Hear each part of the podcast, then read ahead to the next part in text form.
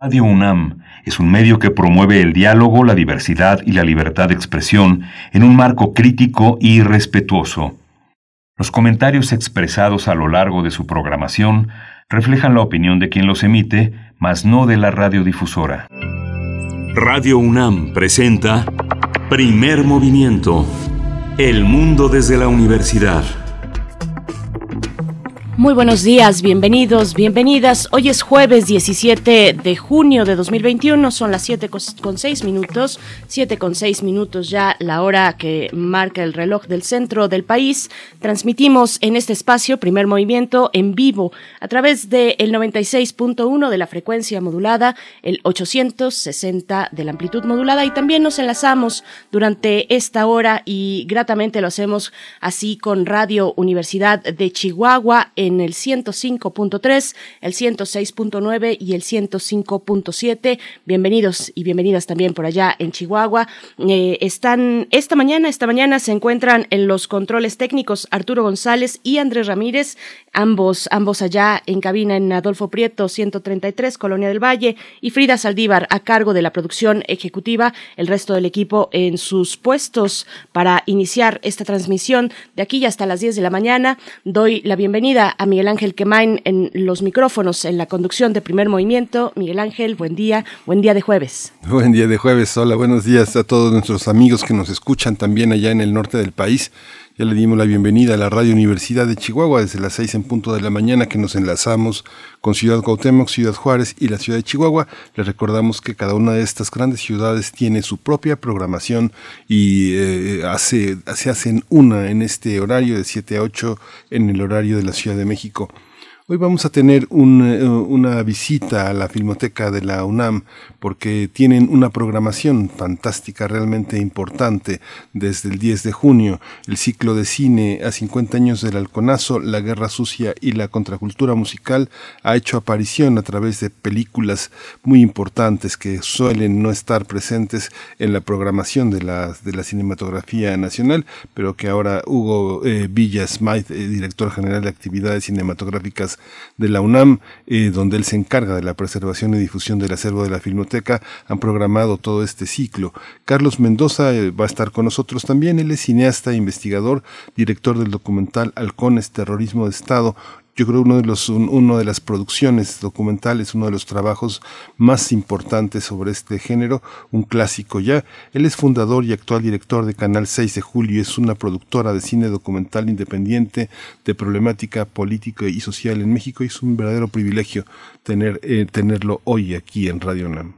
Son varios eh, las y los documentalistas, directores, cineastas que se dan cita para nutrir este ciclo de cine a 50 años del Alconazo, eh, que, que, bueno, ya, ya tiene presencia, como decías, desde el 10 de junio, tiene presencia en la página de la Filmoteca y también en Filmin Latino como plataforma, pues que se une a este esfuerzo de difusión de las artes cinematográficas en torno a un eh, momento tan importante en nuestra vida pública, universitaria, por cierto, por, por supuesto, que son los 50 años del el Alconazo. Vamos a tener también, bueno, hacia el cierre de esa charla, vamos a estar con, mm, a presentar a ustedes una, la segunda cápsula del especial del podcast, eh, una producción de Radio UNAM a cargo de Rodrigo Aguilar y de Cindy Pérez, calibre 45, Alconazo, es, eh, bueno, lo que enmarca esta charla que tendremos sobre el ciclo de cine 50 años del halconazo. Sí, vamos a tener también hoy la presencia del historiador Alfredo Ávila en Historia de México. Alfredo Ávila es investigador del Instituto de Investigaciones Históricas de la UNAM y presidente, y ya no es presidente del Comité Mexicano de Ciencias Históricas. Así es, profesor investigador de la UNAM. Y también, también hacia la segunda hora tendremos en nuestra nota nacional, bueno, cómo quedó el panorama electoral en la Ciudad de México. Vamos a conversar al respecto porque se van sumando eh, reflexiones, elementos de análisis para poder describir, bueno, cómo, cómo fue el, el comportamiento del electorado capitalino. Vamos a estar conversando con el maestro Rodian Rangel Rivera. Él es profesor de la Facultad de Ciencias Políticas y Sociales de la UNAM, tiene maestría en Gobierno y Asuntos Públicos por parte de la misma facultad y es especialista en temas electorales y de democracia participativa. Vamos a tener también El Salvador y la decisión de que el Bitcoin sea su moneda eh, de curso. Ya los colones, bueno, ya los colones ya este, recuerdos nada más. Vamos a tratar el tema de con Tatiana Marroquín. Ella es economista, ella vive allá, vive en El Salvador. Eh, así que bueno, va a ser interesante que nos explique cómo es, cuál es la moneda de cambio para adquirir los objetos en ese gran país, el pulgarcito de América Latina.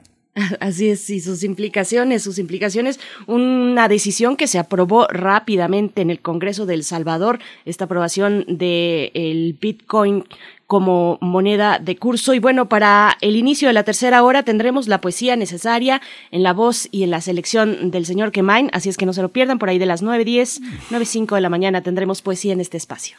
Muy bien, Mundos Posibles, hoy es el jueves de Mundos Posibles con Alberto Betancourt.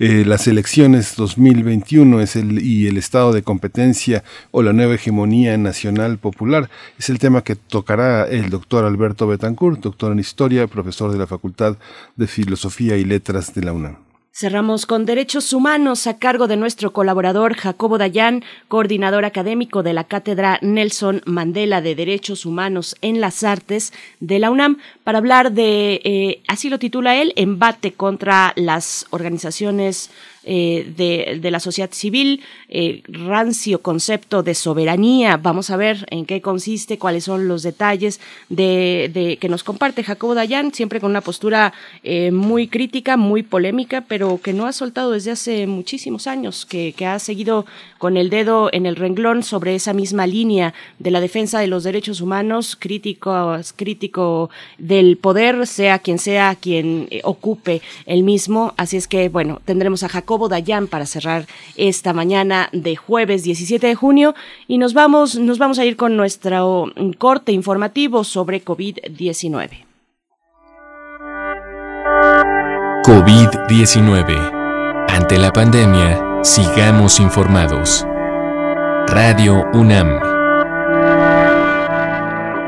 La Secretaría de Salud informó que el número de decesos por la enfermedad de la COVID-19 aumentó a 230.624. De acuerdo con el informe técnico que ofrecieron ayer las autoridades sanitarias, los casos estimados son 2.648.147, mientras que las dosis de las diferentes vacunas aplicadas contra COVID-19 suman 38.248.562. En información internacional, la Organización Mundial de la Salud informó que los contagios globales de coronavirus disminuyeron 12% en la última semana, con más de 2.6 millones de casos nuevos registrados, la menor incidencia semanal registrada desde el mes de febrero. De acuerdo con el informe epidemiológico semanal de la OMS, todas las regiones registraron reducción en el número de casos, excepto África, que reportó un aumento de un 44% en los últimos siete días, así como un incremento del 20% en el número de muertes provocadas por COVID-19. En información de la UNAM, Ahí está nuestra rúbrica para eh, información de la UNAM. Cumplió un siglo de ampliar su oferta educativa la Universidad Nacional Autónoma de México en el extranjero pues en 1921 creó la Escuela de Verano para difundir el español y la cultura nacional a visitantes extranjeros. En la actualidad, nuestra Casa de Estudios cuenta con 13 sedes en países de cuatro continentes y realiza numerosos esfuerzos para fortalecer su presencia más allá de nuestras fronteras. Así lo informó Francisco José Trigo Tavera, titular de la Coordinación General de Relaciones y Asuntos Internacionales. Al participar en la International Week UNAM 2021, explicó que esta instancia dependiente de la Secretaría de Desarrollo Institucional cuenta con la Dirección General de Cooperación Internacional, donde se supervisan más de mil convenios que esta Casa de Estudios ha firmado con entidades internacionales, además de impulsar y regular la movilidad estudiantil y el Centro de Enseñanza para Extranjeros. Bien, pues vamos con recomendaciones culturales. El Instituto de Investigaciones Estéticas de la UNAM invita a la mesa redonda Encuentro de Tradiciones entre Mundos, 500 años de arte popular, en el cual se, en esta mesa se abordará el devenir histórico y artístico de la producción cultural indígena a partir del contacto con las tradiciones del llamado Viejo Mundo. Esta transmisión va a estar disponible a las 5 de la tarde a través del canal de YouTube del Instituto de Investigaciones estéticas. Y bueno, le recordamos nuestras redes sociales, P Movimiento en, Twitter y Primer Movimiento en Facebook. Y nos vamos a ir con música en esta mañana. Vamos a escuchar en este contexto del halconazo la música que ha sido la protagonista de esta memoria. Vamos a ir con una composición del maestro Guillermo Briseño, Apaga la luz. Yeah.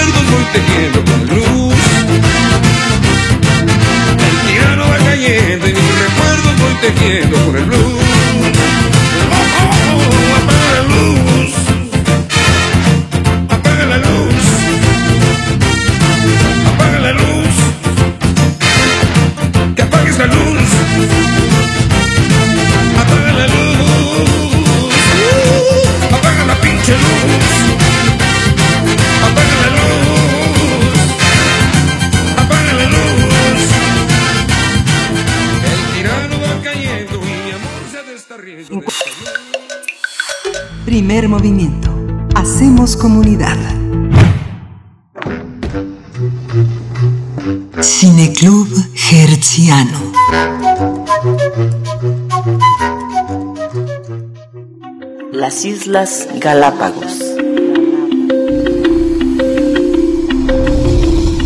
En este sitio del Océano Pacífico, Charles Darwin comprobó su teoría de la evolución de las especies allá por 1835.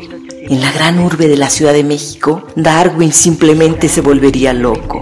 En la penúltima década del siglo XX nació un movimiento que nos haría regresar a las cavernas un grupo de jóvenes músicos sin otra herramienta que una guitarra de palo, evolucionó la historia musical de esta jungla de asfalto.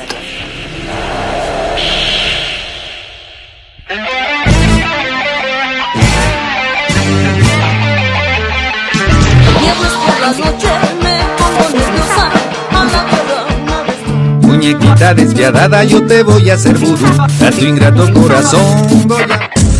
Yo cantar en ese cabaret del cabaret. No tiempo de cambiar mi vida. Dígame, señora, te quiero exponer el agua y la tierra. Noche en el aire.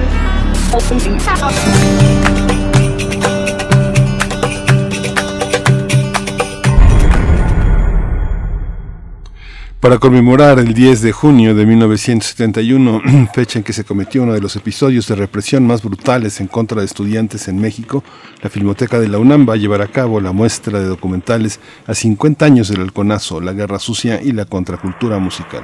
A 50 años de este acontecimiento histórico se presenta este ciclo de documentales organizado por la Filmoteca de la UNAM con el apoyo del Instituto Mexicano de Cinematografía a través de su plataforma Filmin de la plataforma Filmin Latino, las productoras Canal 6 de Julio, La Casa de Atrás SC, así como de los realizadores Marina Stavenhagen, Gerardo Tort y Jorge Pantoja. Este viernes 18 de junio se va a proyectar La guerrilla y la esperanza de Gerardo Torto, un documental que aborda la vida de Lucio Cabañas, maestro rural guerrerense que encabezó uno de los movimientos guerrilleros más importantes en México. Asimismo, se transmitirá una cinta enfocada en Aleida Gallangos, mujer que se separó de su familia en esa época, también como la historia de la luchadora social Rosario Ibarra de Piedra. Se transmitirá igualmente Rupestre, cinta que muestra la trayectoria, la vida y las motivaciones de un grupo de rockeros que transformaron la historia de la música urbana de México. Hace un momento, precisamente, escuchábamos un extracto de este documental Rupestre eh, del director Alberto Zúñiga Rodríguez, realizado en 2014. Y bueno, todas estas cintas se transmitirán durante el ciclo que culminará el 27 de junio. Las películas que conforman a 50 años del halconazo, la guerra sucia y la contracultura musical van a ser transmitidas de manera gratuita durante 24 horas a través de la plataforma de Filmin Latino y en Filmoteca UNAM, filmoteca.unam.mx. La programación detallada se puede consultar en esa misma dirección. Vamos a conversar esta mañana sobre las obras fílmicas en torno al movimiento estudiantil de 1971 y este día tenemos dos invitados. Yo por mi parte presento a Hugo Villasmait, director general de actividades cinematográficas de la UNAM, donde se encarga de la preservación y difusión del acervo de la Filmoteca de la Universidad. Hugo Villasmait, bienvenido a Primer Movimiento. Muy buenos días. ¿Qué tal? Buenos días, ¿cómo están? Muy bien, muchas gracias. Muchas gracias, eh, eh, Hugo Villa. Está también con nosotros Carlos Mendoza. Carlos Mendoza eh, es cineasta, investigador, director del documental Halcones, Terrorismo de Estado. Es fundador y actual director de Canal 6 de Julio, la productora de cine documental independiente que ha tratado toda la problemática político-social en México. Querido Carlos Mendoza, qué gusto que estés aquí en primer movimiento. Bienvenido. Muchas gracias, Miguel Ángeles, muchísimas gracias. Este, el gusto es para mí y un saludo a, a, ti y a, Hugo Villa y a, Berenice. Muchas, Muchas gracias. Gracias, bienvenido Carlos Mendoza. Bueno, iniciamos esta charla, inicio contigo, Hugo Villasmait, eh, en, en, tanto y en cuanto a la contribución y el valor social memorístico, también fílmico, que aporta la Filmoteca de la UNAM en estas obras que reúne. ¿Qué destacar? ¿Cómo fue elaborada esta selección, esta curaduría? Eh, primero, pues, por supuesto, arrancamos con el eh, documental de, de Carlos, con el terrorismo de Estado, que pasó ya el día 10, es el día que se conmemoró el 50 aniversario de la matanza del jueves de Corpus. Eh, nos parecía muy importante que en la curaduría eh, viéramos lo que pasó en ese momento, por supuesto. Eh, está un poco más documentado que lo que sucedió en el 68, ya había una eh, conciencia como mucho más clara de que se tenían que documentar esas eh, eh, esas eh, eh, actividades y la, y la consecuencia sangrienta de, de, la represión, pero también un poco eh, a partir de, de esta represión del 10 de junio, se trazan caminos hacia lo que fue después la organización social de base, que quizás eh, la, la Brigada Blanca triunfa, hay un poco, lo, lo el, perdón, el, los halcones triunfan un poco en eh, des, desarmar el, movimiento eh, eh, como muy organizado y, y van eh, reduciendo los movimientos eh, guerrilleros a base de, de desapariciones y de, muertes y un poco lo que nos interesaba era eh, que, se, que se pudiera ver en las pantallas eso, ¿no? Y por eso escogimos eh, seguir después, este sábado 12 de junio estuvo Flor Otomí, un documental de Luisa Riley sobre eh, Denny, una de las eh, una de las personas que fueron asesinadas en Nepantla en, eh, en 73, poco después del movimiento de, del 10 de junio, en, eh, eh, y después le seguimos también con la guerrilla y la esperanza, eh, un documental de Gerardo Tort, eh, escrito por Marín Sternhagen, de que trata un poco sobre la, la pues eso, sobre eh, Lucio Cabañas y su guerrilla en, en Guerrero y su y su eh, asesinato también, y le seguimos el domingo 20 de junio, va a estar disponible trazando a Leida de Cristiane Burkhardt, también eh, ligada con la guerra sucia. Y quisimos cerrar el, el viernes 25 de junio, vamos con Rosario de Shula Ehrenberg, eh, un documental íntimo, muy personal sobre la vida de Rosario Ibarra, eh, que busca, como todos sabemos, busca a su hijo desaparecido en 1975 en Monterrey. Eh, y cerramos el eh, 27 de junio, el domingo 27 de junio, con Rupestre, un documental de Alberto Zúñiga, un poco eh, eh, como justo esa entrada de lo que yo eh, hablaba al principio, que es hacia dónde caminaron los los movimientos de base después de la eh, muy violenta, muy activa además en esta violencia, represión que, que protagonizó el Estado en contra de eh, movimientos que iban desde las guerrillas hasta movimientos sindicales y cómo esa eh, eh, rebeldía pues se quedó en eso en la juventud y en, y en la música y en el rock and roll y en la forma en la que reestructuraron su activismo a través del rock and roll que fue lo que después pocos años después nos daría algunos movimientos sociales muy interesantes como algunas de las eh, líneas de feminismo más activista que, que hay hasta la fecha en nuestro país, algunas líneas de movimientos juveniles también muy muy activos y que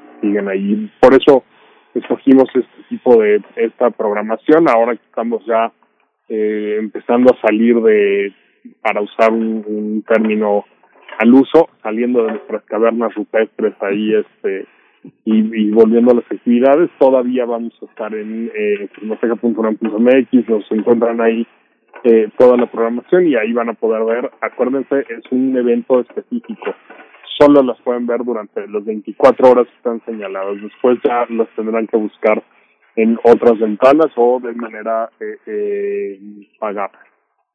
Y la siguiente que estará disponible es para el día de mañana, 18 de junio, La guerrilla y la esperanza del director Gerardo Tort, como ya mencionábamos. Y bueno, eh, Carlos Mendoza, mm, preguntarte sobre el valor mm, de la producción fílmica, del documental específicamente para construir nuestra memoria social y que nos comentes un poco sobre la realización de Halcones, Terrorismo de Estado, eh, publicada en 2006 bajo tu dirección, Carlos Mendoza. Sí, cómo no. Eh, mira, eh, en, poco antes de 2006 eh, eh, ya habíamos trabajado eh, bastante en la investigación de, de este tema por por interés pues propio porque porque consideramos que en algún momento tal vez se podría abordar este este tema. Sin embargo eh, conversando con con un activista que estuvo presente en en esos sucesos del 10 de junio que perdió un hermano que es en esa en, que, en ese en ese suceso que es Jesús Martín del Campo que tiene una que formó una asociación civil que se llama precisamente Memoria y Verdad. Eh, pues convenimos intentar eh, indagar para en, en los nuevos en los archivos que estaban en fuera de México archivos fílmicos y redondear esa, esa investigación a fin de, evaluar la posibilidad de hacer un documental sobre, sobre el 10 de junio. Y bueno, por el trabajo de investigación que ambos realizamos y por la tenacidad de, de Jesús y su asociación, localizamos un material en una televisora estadounidense. Entonces, este, gracias a eso, ya nos dimos a la tarea de, de, de ponernos a realizar el documental que se concluyó efectivamente en 2006. Eh, eh, no solo, digamos que ese material es una parte fundamental del documental, pero no solo es ese material el material que, que conforma el, este trabajo, ¿no? Sino que también se reunieron nuevos acervos fotográficos, eh, desde luego testimonios de sobrevivientes. Casualmente, uno de ellos es un ex trabajador de la Filmoteca, Francisco Ogem, que estuvo ahí también y que nos dio su testimonio. Y eh, destaca también un material auditivo, un material de audio, que es la grabación de la comunicación que tenían en el momento de la masacre los mandos paramilitares de los halcones con sus con sus mandos que eh, digamos tenían una estructura militar y estaban integrados los halcones estaban formados por militares con licencia. Este digamos esa era la base de la estructura. Ya después había jóvenes reclutados en las en las pandillas que que abundaban en esa época en la Ciudad de México eh, jóvenes atléticos jóvenes que tenían instrucción militar y sabían manejar eh, los famosos kendos de las de las artes marciales no entonces todos estos ingredientes nos permitieron nos permitieron digamos hacer el documental que por cierto bueno estuvo durante cerca de 15 años siendo bastante bastante poco visto no esta celebración esta conmemoración mejor dicho del de los 50 años han ha servido muchísimo para que ese documental se conozca mucho mucho más en esta en esta curaduría como tú le llamas eh, Hugo Villa la, la, Filmoteca ha tenido oportunidad de probarse en el, en el streaming. Prácticamente todos los cineastas que participan en esta ocasión son, son cineastas que han probado su, su enorme calidad en México y desgraciadamente mucho de lo que tienen no se exhibe a menudo, no, no está accesible. ¿Cómo, qué papel juega la Cineteca en este juego de la memoria? De pronto aparecen este, distribuidoras en streaming como Filmin Latino, y a lo largo de su, de su presencia entre nosotros ha sido este pues ha sido un foro importante, sin embargo no, no, no garantiza la, la, memoria de nuestra, de nuestra historia eh, fílmica en México. La Filmoteca, ¿qué papel juega en eso? ¿Es un tema de derechos? ¿Por qué se exhiben las películas solo 24 horas y luego hay que verlas en otra parte? ¿Por qué no hay, una, hay un fondo en el que haya este, esta posibilidad? ¿Es, es muy difícil? Mira, hay eh, dos cosas. Primero, el, efectivamente el mundo del streaming eh, abre ahí una cantidad de problemas de, de, de derechos y de acceso a, la tecnología y a la potencia que tienes que tener para tener tu señal ahí arriba todo el tiempo.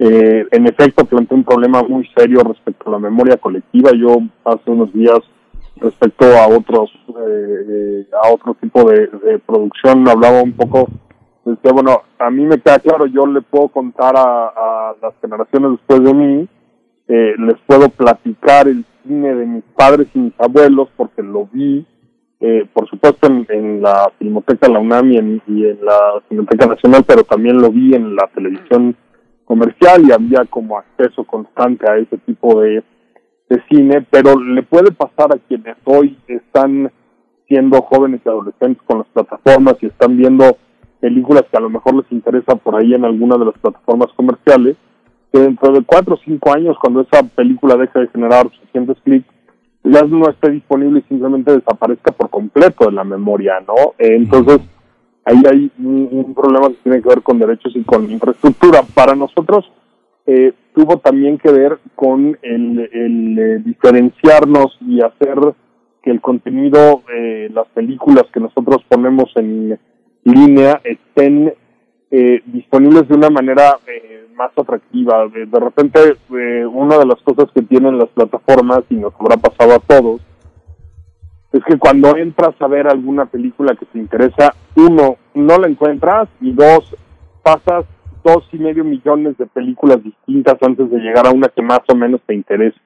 Eh, eh, porque el contenido está ahí, yo un poco le digo como, como aventado como en paca de ropa, ¿no? Y uno tiene que ir y buscar entre toda la paca de ropa lo que, lo que a uno le sirve, lo que a uno le interesa. Eh, el ponerlo de esta manera, de algún modo, el, decir solo está disponible 24 horas de manera gratuita en la página de la Filmoteca de la UNAM, nos sirve justo como para marcar el evento y para decir, esta película es importante, si la quieres ver tienes que hacer un esfuerzo en las próximas 24 horas, sentarte y verla, ¿no? Para, para poder justo darle como esa, si se me permite el término, esa sacralización eh, eh, de la experiencia cinematográfica, de, eh, digo, a mí me, me, me, motiva mucho de repente que hay muchas personas que van en el transporte público y van viendo alguna eh, película o viendo algún eh, eh, algún video que les interesa en sus dispositivos móviles pero eso también pues no es la, la mejor experiencia cinematográfica posible. La mejor experiencia siempre es sentarte estar frente a una pantalla más o menos grande y dedicarle tu tiempo y tu concentración a esa obra cinematográfica. Entonces eh, a nosotros nos ha funcionado muy bien precisamente porque nos da como esa diferencia, nos hace como eh, eh, que, que las películas se noten un poco más porque la gente sabe que solo va a estar disponible de manera gratuita 24 horas.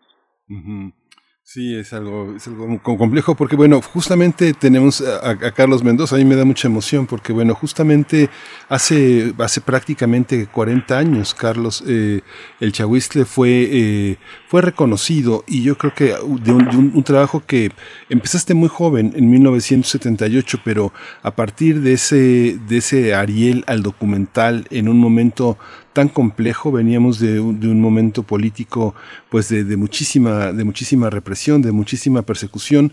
Tú iniciaste una carrera en el documental que, que pues que ha marcado, digamos que tú eres un, vamos a decirlo así en términos muy, muy, muy este, extraños, pero eres un producto netamente universitario. Tú estudiaste en el Centro Universitario de Estudios Cinematográficos y de ahí, este, pues en, en la UNAM ha quedado toda esta, toda esta memoria. ¿Cómo, cómo observas una programación? Debe ser emocionante ver todas estas películas juntas y que es resultado de un trabajo en el que eh, eres un pionero absolutamente.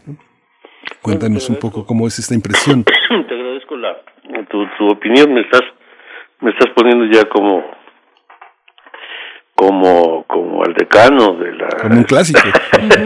Bueno este más o menos. Eh, sí mira pues ya ya son muchos años y sí soy soy eh, de alguna manera producto de la UNAM de alguna manera no.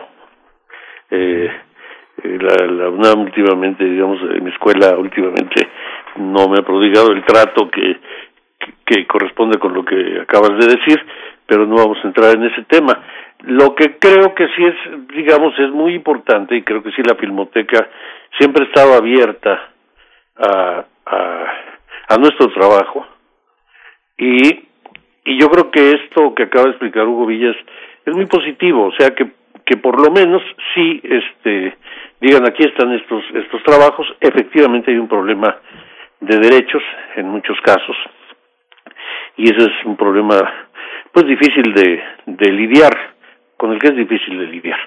Eh, sin embargo, yo creo, y aprovecho que está aquí presente Hugo, Creo que la, la UNAM, el área cinematográfica de la UNAM, eh, está, y, me refiero más a la ENAC, porque esto eh, golpea más a la ENAC, está asumiendo una actitud muy pasiva frente a la política gubernamental en materia de cinematografía. El, el, la política cinematográfica de, de la Secretaría de Cultura es la, es la misma que, que fundó, se fundó en el gobierno de Salinas es un modelo, digamos, concebido para la cooptación de intelectuales, de artistas, de, y también concebido para paliar la entrada en vigor del Tratado de Libre Comercio y dificultar mucho la distribución y sobre todo la recuperación económica del, cine mexicano en general.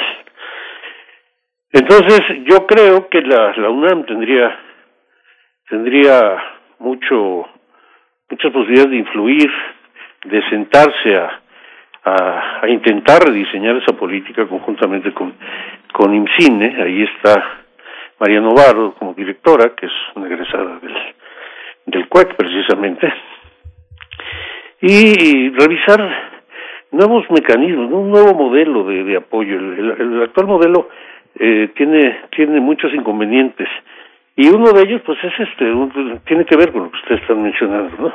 Que son los mecanismos de, de distribución. Sí se reconoce el esfuerzo que están haciendo con con Filmin Latino, pero de todas formas falta mucho. Y yo creo que también los dineros que que tiene IMCINE y que los usa para apoyar proyectos se podían distribuir de, de otras maneras y podían dar más cauce ahora con las nuevas plataformas que hay, nuevos cauces a la, a la distribución. Y a esto que decía Hugo, que es muy importante, del, del, de de veras eh, ampliar el visionado de, de, lo que se produce eh, en México en las últimas décadas, ¿no? Tanto en el ámbito del documental como en la ficción, tanto en el ámbito independiente como en el ámbito del circuito este gubernamental que está complementado por la por cierta exhibición comercial de muy bajo perfil y los festivales, ¿no? Entonces, este creo que la UNAM tiene la autoridad y tiene el peso como para intentar incidir en esas políticas que, por ejemplo, en el caso de los estudiantes de cine sí tienen un efecto bastante bastante pernicioso, ¿no? Los chavos eh me parece que están bastante influidos por las modas de los festivales y, y, creo que la producción del, del, de los estudiantes de cine en general, pero también de los universitarios, eh, lo refleja y, y no lo refleja necesariamente de manera positiva. Vamos, vamos a hacer una pequeña pausa precisamente para escuchar una muestra del documental Halcones, Terrorismo de Estado de Carlos Mendoza, quien nos acompaña. Carlos, eh, pones elementos muy, muy importantes e interesantes en la charla. Yo estoy pensando en precisamente en ese elemento, en incluir en esta ecuación a las y los estudiantes, el valor de los cineclubes, por ejemplo, que no sé cómo sea en estos momentos donde tenemos las plataformas de streaming, eh, pues reinando, digamos, eh, en, en, en, en, lo que podemos observar de, del cine, pero, pero sí cineclubes que se armaban de manera muy genuina por parte de los estudiantes. Vamos a escuchar el extracto de Halcones, Terrorismo de Estado de Carlos Mendoza y volvemos. Desde los camiones, los atacantes mantienen comunicación con el alto mando del operativo. Y así vuelven a atacar a los manifestantes. Cambio. Siguen escuchando disparos. Y se siguen escuchando disparos. Cambio. Ahora los manifestantes sobre la avenida de los maestros. Cambio. A la altura de la avenida de los maestros. Cambio. México Tacuba y Melchor Canto acaba de llegar un camión con halcones. Cambio. Aproximadamente 70 halcones acaban de llegar al camión. Se está desplegando la columna de estudiantes hacia altura viaje de maestros. Van escuchando disparos en forma, en forma más persistente, cambio. Que caigan personas, no señor, y las, las que fueron heridas se las llevaron de inmediato, cambio.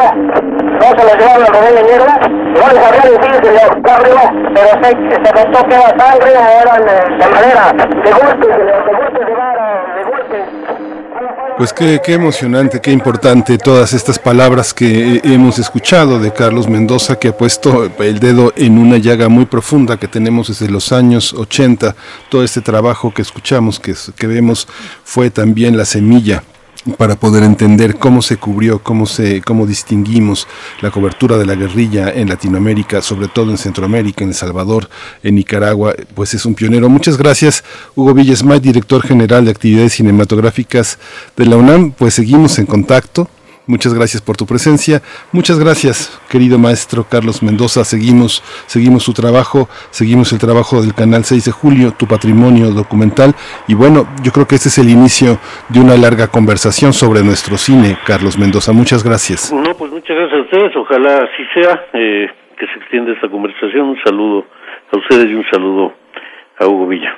Gracias. Gracias. Un abrazo, muchas gracias. Igualmente, hasta luego. Hasta pronto, Hugo Villa, Carlos Mendoza. Y bueno, está la invitación para que se acerquen a filmoteca.unam.mx, a la plataforma también de Filming Latino. La siguiente es el día de mañana, viernes 18 de junio, La guerrilla y la esperanza eh, de, de- del director Gerardo Tort, una producción de 2005. Vamos a hacer un breve corte musical a cargo de Dangerous Rhythm, el ritmo peligroso, indocumentado es la canción.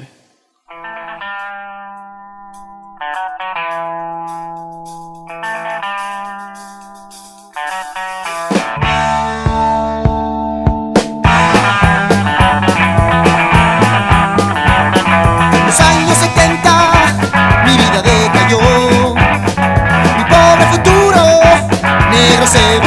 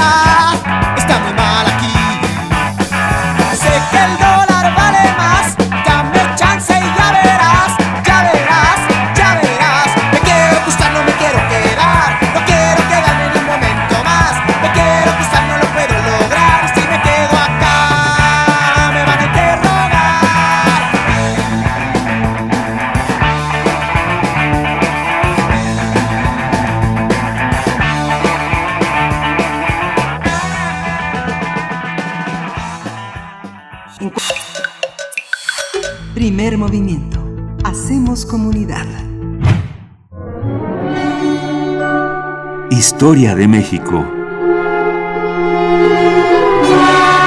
Ya se encuentra con nosotros el doctor Alfredo Ávila, profesor universitario, investigador del Instituto de Investigaciones Históricas de la UNAM y colaborador de primer movimiento en este espacio dedicado a la historia de México. Alfredo Ávila, qué gusto saludarte esta mañana. Bienvenido. Hola Berenice, buenos días. Miguel Ángel, ¿cómo estás? Buenos días. Buenos días, Alfredo. Pues Escuchamos. nada, que, que, recientemente acabo de ver el anuncio de la publicación de, de un nuevo libro, eh, un libro de una colega del Instituto de Investigaciones Históricas, la doctora Susana Suspensky, eh, y se llama eh, Robachicos. Es una historia del secuestro infantil en México de 1900 a 1960. Eh, eh, una historia de, de poco más de medio siglo de la historia del país, eh, con un tema que eh, pues a lo mejor no ha merecido la suficiente atención por parte de, de los medios. Es decir, cuando, cuando vemos temas de violencia en México, cuando vemos asuntos de, eh, de plagios y, y- y- todas estas calamidades que nos azotan, eh, habitualmente el tema de los secuestros de menores de edad eh, no es tan relevante, eh, salvo cuando hay algún caso, ya saben, que, que, adquiere, que adquiere relevancia. Eh, y, el estudio de, de, Susana Susensky, pues es todavía más extraño porque se refiere a un periodo en el que mucha gente diría que no se trataba de un problema, un problema tan serio. Es decir, si comparamos los números de, eh, de, este tipo de, de conducta delictiva del, del México del siglo XXI con el México de los años 50, de los años 60, pues eh, eh, es, es incomparable, pues eh, eh, pues, cualquier persona diría que, que, que México era seguro. Y esta percepción eh, me, me llama mucho la atención porque efectivamente eh, Miguel Ángel Berenice, pues nosotros lo sabemos, más Miguel Ángel y yo que, que Berenice, que cuando nosotros éramos niños salíamos a la calle, jugábamos con nuestros amigos en la calle y nuestros padres, pues a lo mejor se, se preocupaban por, por nosotros, pero, pero era perfectamente aceptable, normal eh, y, y relativamente seguro que los menores de edad salieran a la, a, la calle a jugar y estar por allá eh, eh, solos. La, la, lo que está sucediendo en México ahora es que la mayoría de los niños, la mayoría de, la, de, de las niñas, de los niños en México, no salen a la calle solos. Eh, siempre, los padres siempre están, sobre todo en las clases medias en México, eh, siempre lo están cuidando porque eh, hay esta percepción de que están inseguros en la calle. Eh, y esto nos hace suponer eh, algo que, que, la memoria, la memoria siempre, siempre actúa así. Llegamos a pensar que el tiempo pasado fue mejor, que en el tiempo pasado no había estos problemas.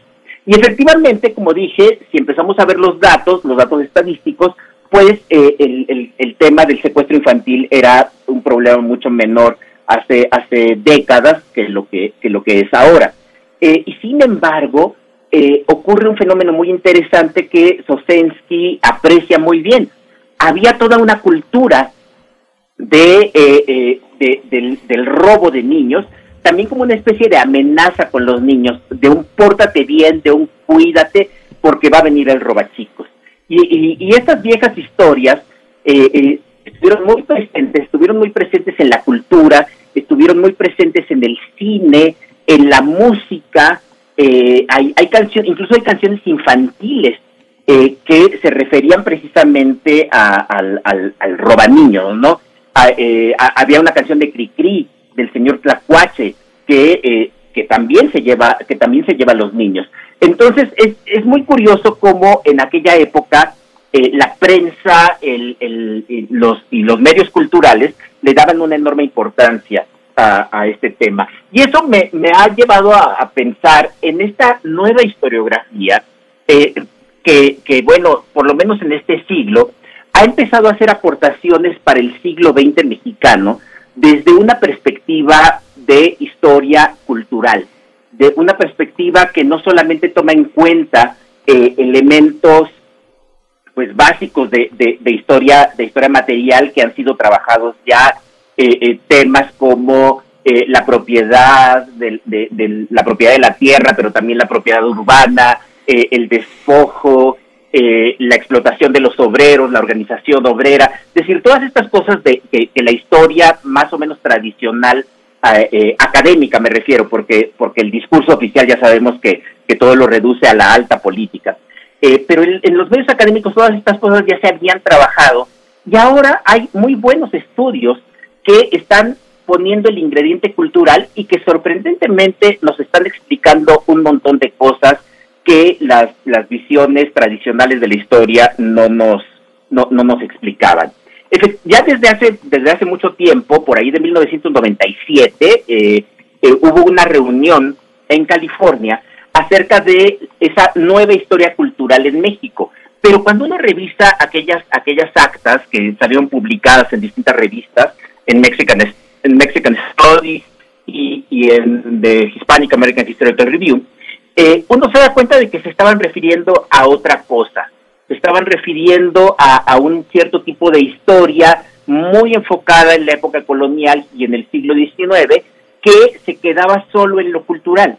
¿A qué, a qué me refiero? Que únicamente eh, la gente que se, se interesaba en este tipo de trabajos solamente pensaban en hacer análisis de lo cultural, sin, sin meterse en ningún otro tema, sin meterse en cómo lo cultural podía afectar también la economía, la política y, muchas otras cosas.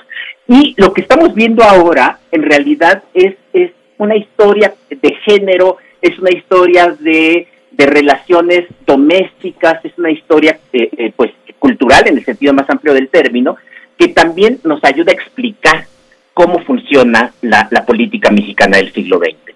Eh, aquí son muy importantes, por ejemplo, los trabajos que recientemente han publicado eh, Gabriela Pulido, Gabriela Pulido, una colega de la Escuela Nacional de, Antropología e Historia y, de la Dirección de Estudios Históricos del, del INA, que eh, se ha dedicado ya durante un buen tiempo precisamente al estudio de, eh, eh, las vampiresas, las exóticas, las pecatrices, como se decía en alguna época, es decir, las mujeres que trabajaban en el medio del cabaret, en la prostitución y, todas estas, todos estos temas que nos hablan de un México que se, se reflejó o buscaba proyectarse en las salas de cine, eh, en tantas y tantas películas de los años 50 y de los años 60 todavía, que nos mostraban la vida del cabaret, que nos mostraban la vida del barrio, eh, y que ocultaban convenientemente eh, algunos de los aspectos más extremos de, de, esa vida, como era la prostitución, como era la violencia de género, en algunas películas se ve, pero, pero no, no en general, y, eh, y lo que muestra eh, Gabriela Pulido en sus, en sus distintos trabajos es cómo el, esto eh, dependía también de redes de poder. Es decir, la prostitución en México también dependía de un control político con redes de, de empresarios, de políticos que controlaban la, vida del, del entonces Departamento del Distrito Federal eh, también funcionarios eh, federales que estaban involucrados. Y entonces eh, esto también era una fuente de ingresos para todas estas personas y casi nunca casi nunca lo relacionamos porque pensamos que el poder político está separado de, estas cosas. Otro de los de los trabajos que, que, atiende muy bien esta problemática es el, el o los trabajos de Eric Soloff él, él había publicado hace ya dos décadas un libro que se llama Refried Elvis, eh, eh, Elvis refrito, sobre eh, la contracultura mexicana en los años 50, en los años 60 e incluso un poco de los 70, desde la, llegada del rock and roll a México hasta Avándaro y por supuesto los, los años, los largos años 60 que, que pues en México tuvieron además tintes trágicos. Y cómo esa cultura del rock and roll también tiene impacto político, también tiene un impacto político porque eh, Estados Unidos, por ejemplo, en, la CIA se preocuparon mucho acerca de esta juventud rebelde de, México, una cosa paradójica, porque los sectores más conservadores de México consideraban que el rock and roll era, una, era parte del imperialismo estadounidense y sin embargo eh, también ese imperialismo estadounidense estaba preocupado por la contracultura mexicana, por, por este Elvis tropicalizado que, que, todos sabemos cómo, cómo existió. Eh, y, también los trabajos sobre, sobre las cantinas, sobre eh, los tugurios, y acá Diego Pulido Esteva, un, joven colega del, del, Colegio de México, pues que también ha hecho eh, aportaciones importantes y que lo han conducido a entender cómo las policías o la gendarmería, porque se llamaba gendarmería en, en, la primera mitad del siglo XX eh, en, en, la Ciudad de México, pues también iba tejiendo relaciones de poder eh, desde abajo eh, y todas estas cosas que asociamos ahora con la corrupción, con la corrupción policíaca. Lo que quiero decir es que la historia cultural, la historia que atiende temas de género, temas de violencia doméstica, temas de relaciones y de justificaciones cotidianas de la corrupción, de la violencia, están contribuyendo a explicar y a darle una nueva eh, visión a la historia política tradicional del siglo XX mexicano. Ya no es la historia del presidente todopoderoso que sabía quién iba a ganar las elecciones en cualquier parte, eh, sino que es una historia mucho más, mucho más complicada que tome en cuenta los factores materiales eh, eh, como dije hace rato, propiedad, trabajo y todas estas cosas, pero también el, el, impacto de ciertas convenciones culturales que son muy conservadoras en México, pero que contribuyeron, por supuesto, a modificar la cultura, la cultura mexicana en el siglo XX.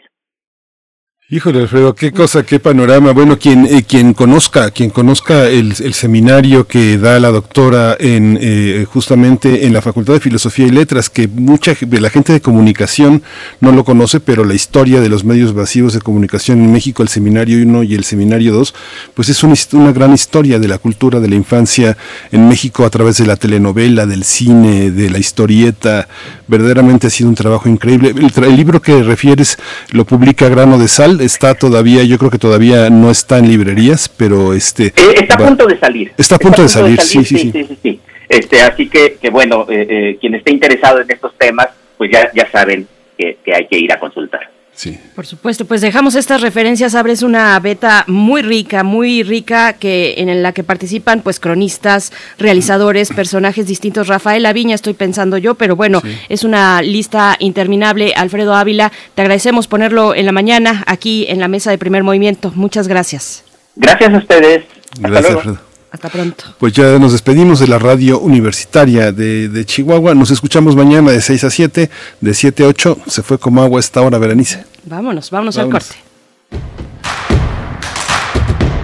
Síguenos en redes sociales. Encuéntranos en Facebook como Primer Movimiento y en Twitter como arroba PMovimiento. Hagamos comunidad.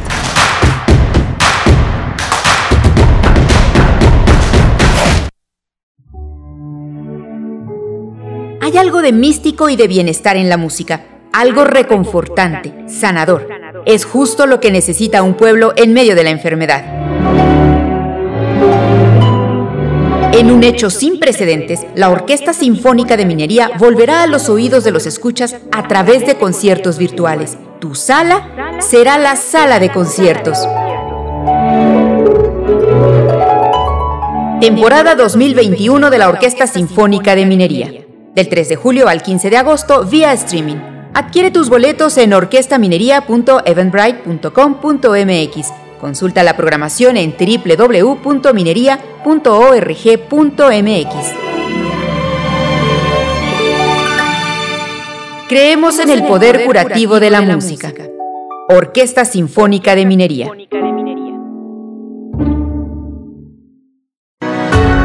PRI demostró que está del lado de las familias de México, de su seguridad y estabilidad, de su salud y tranquilidad. Y ahora, gracias a ti, podremos regresarle el crecimiento de México. Porque para que México vuelva a crecer, México tiene que volver a creer. PRI, el Partido de México. Alrededor de un tema siempre habrá muchas cosas que decir.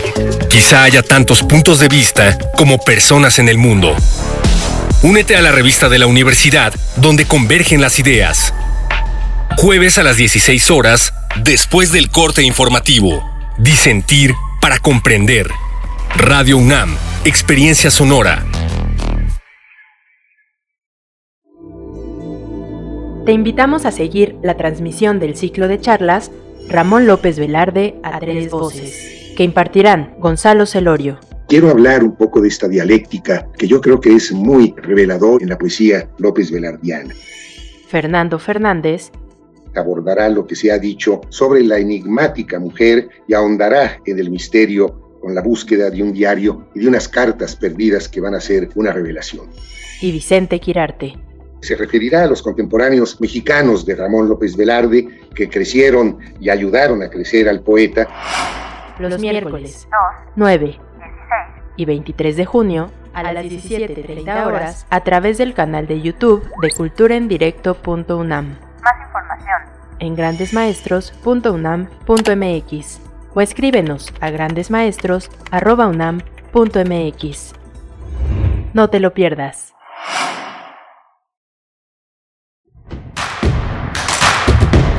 Encuentra la música de primer movimiento día a día en el Spotify de Radio UNAM y agréganos a tus favoritos.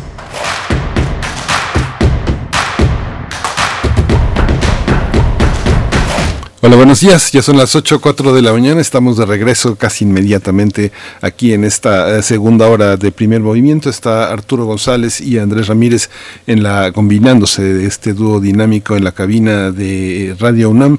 Está Frida Saliva en la producción ejecutiva esta mañana. Violeta Berber en asistencia de producción. Berenice Camacho del otro lado del micrófono. Bienvenida, Berenice. Buenos días. Buenos días, Miguel Ángel Quemain. Bueno, pues en esta mañana que por supuesto le damos la bienvenida a la Radio Nicolaita en el 104.3 En Morelia. Venimos de una conversación muy interesante con el doctor Alfredo Ávila, eh, profesor universitario, investigador del Instituto de Investigaciones Históricas de la UNAM, hablando de la historia cultural en México.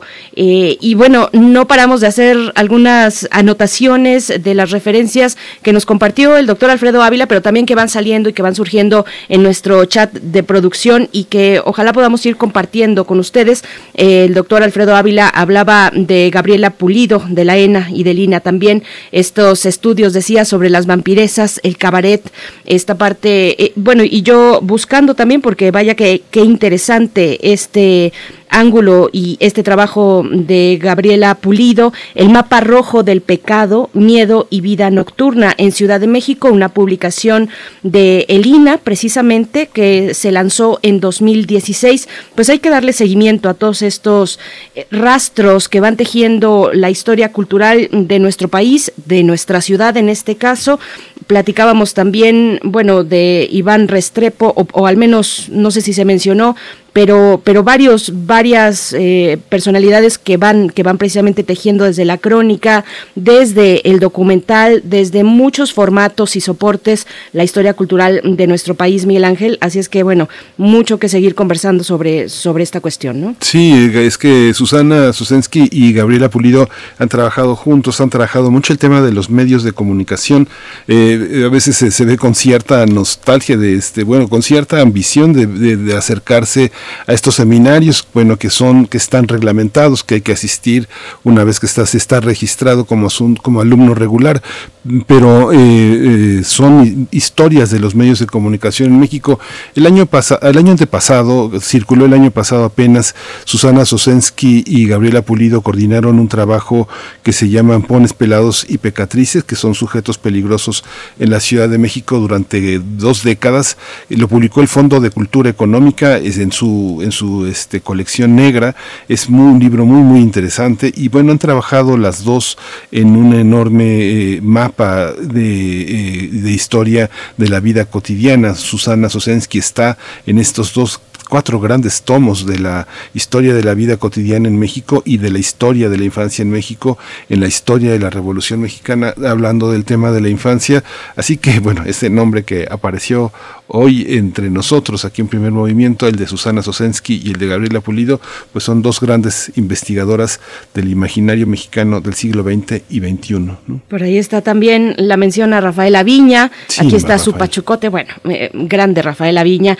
Coméntenos ustedes en redes sociales sus referencias eh, de cualquier tipo, eh, literarias, fílmicas, estéticas en general, que abordan y que construyen esta historia cultural de nuestro país. Vamos a hacer una, una pausa porque hablando de recomendaciones viene la recomendación literaria del Fondo de Cultura Económica con nuestra compañera Verónica Ortiz, querida Verónica Ortiz. Vamos a escuchar eh, lo que nos compartes esta mañana, Saavedra, un, anarquismo de Aurelio Fernández Fuentes, con un epílogo de José Luis Gutiérrez Molina, esto de la colección popular del Fondo de Cultura Económica. Vamos a escuchar.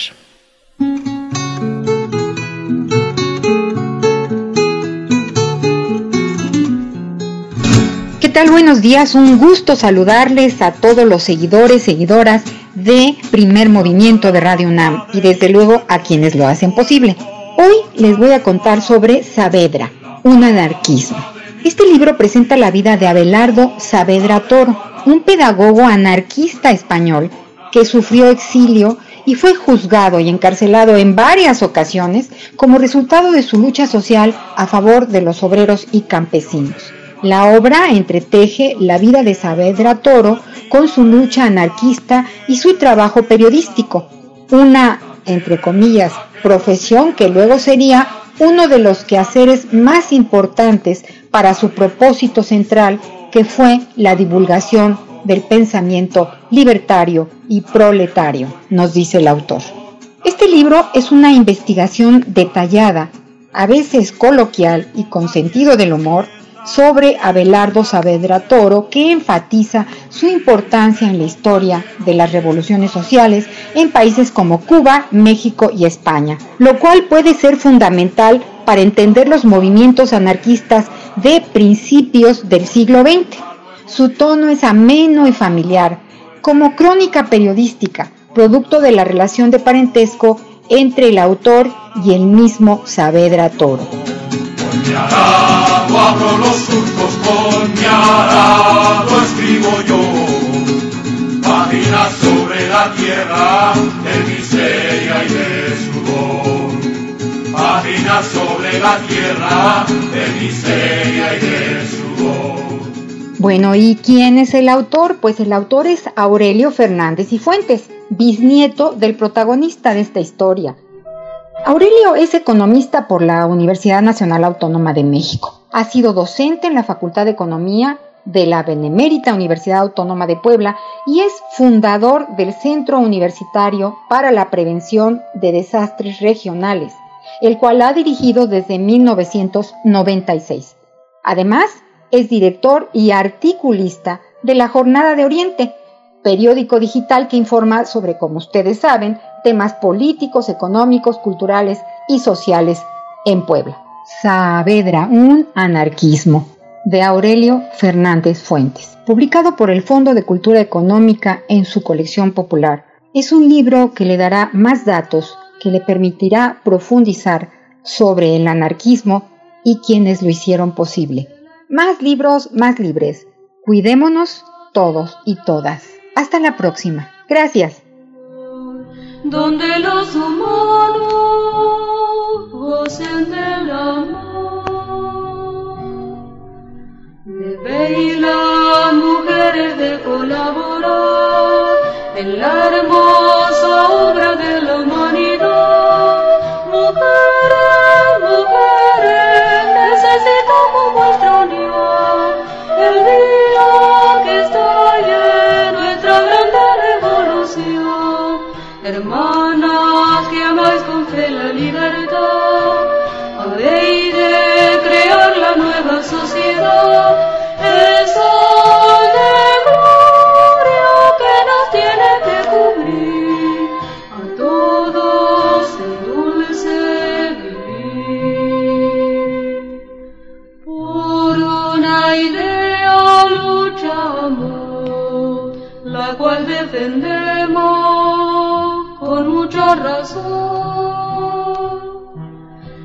Acabarán los tiranos, guerra no queremos, ni la explotación.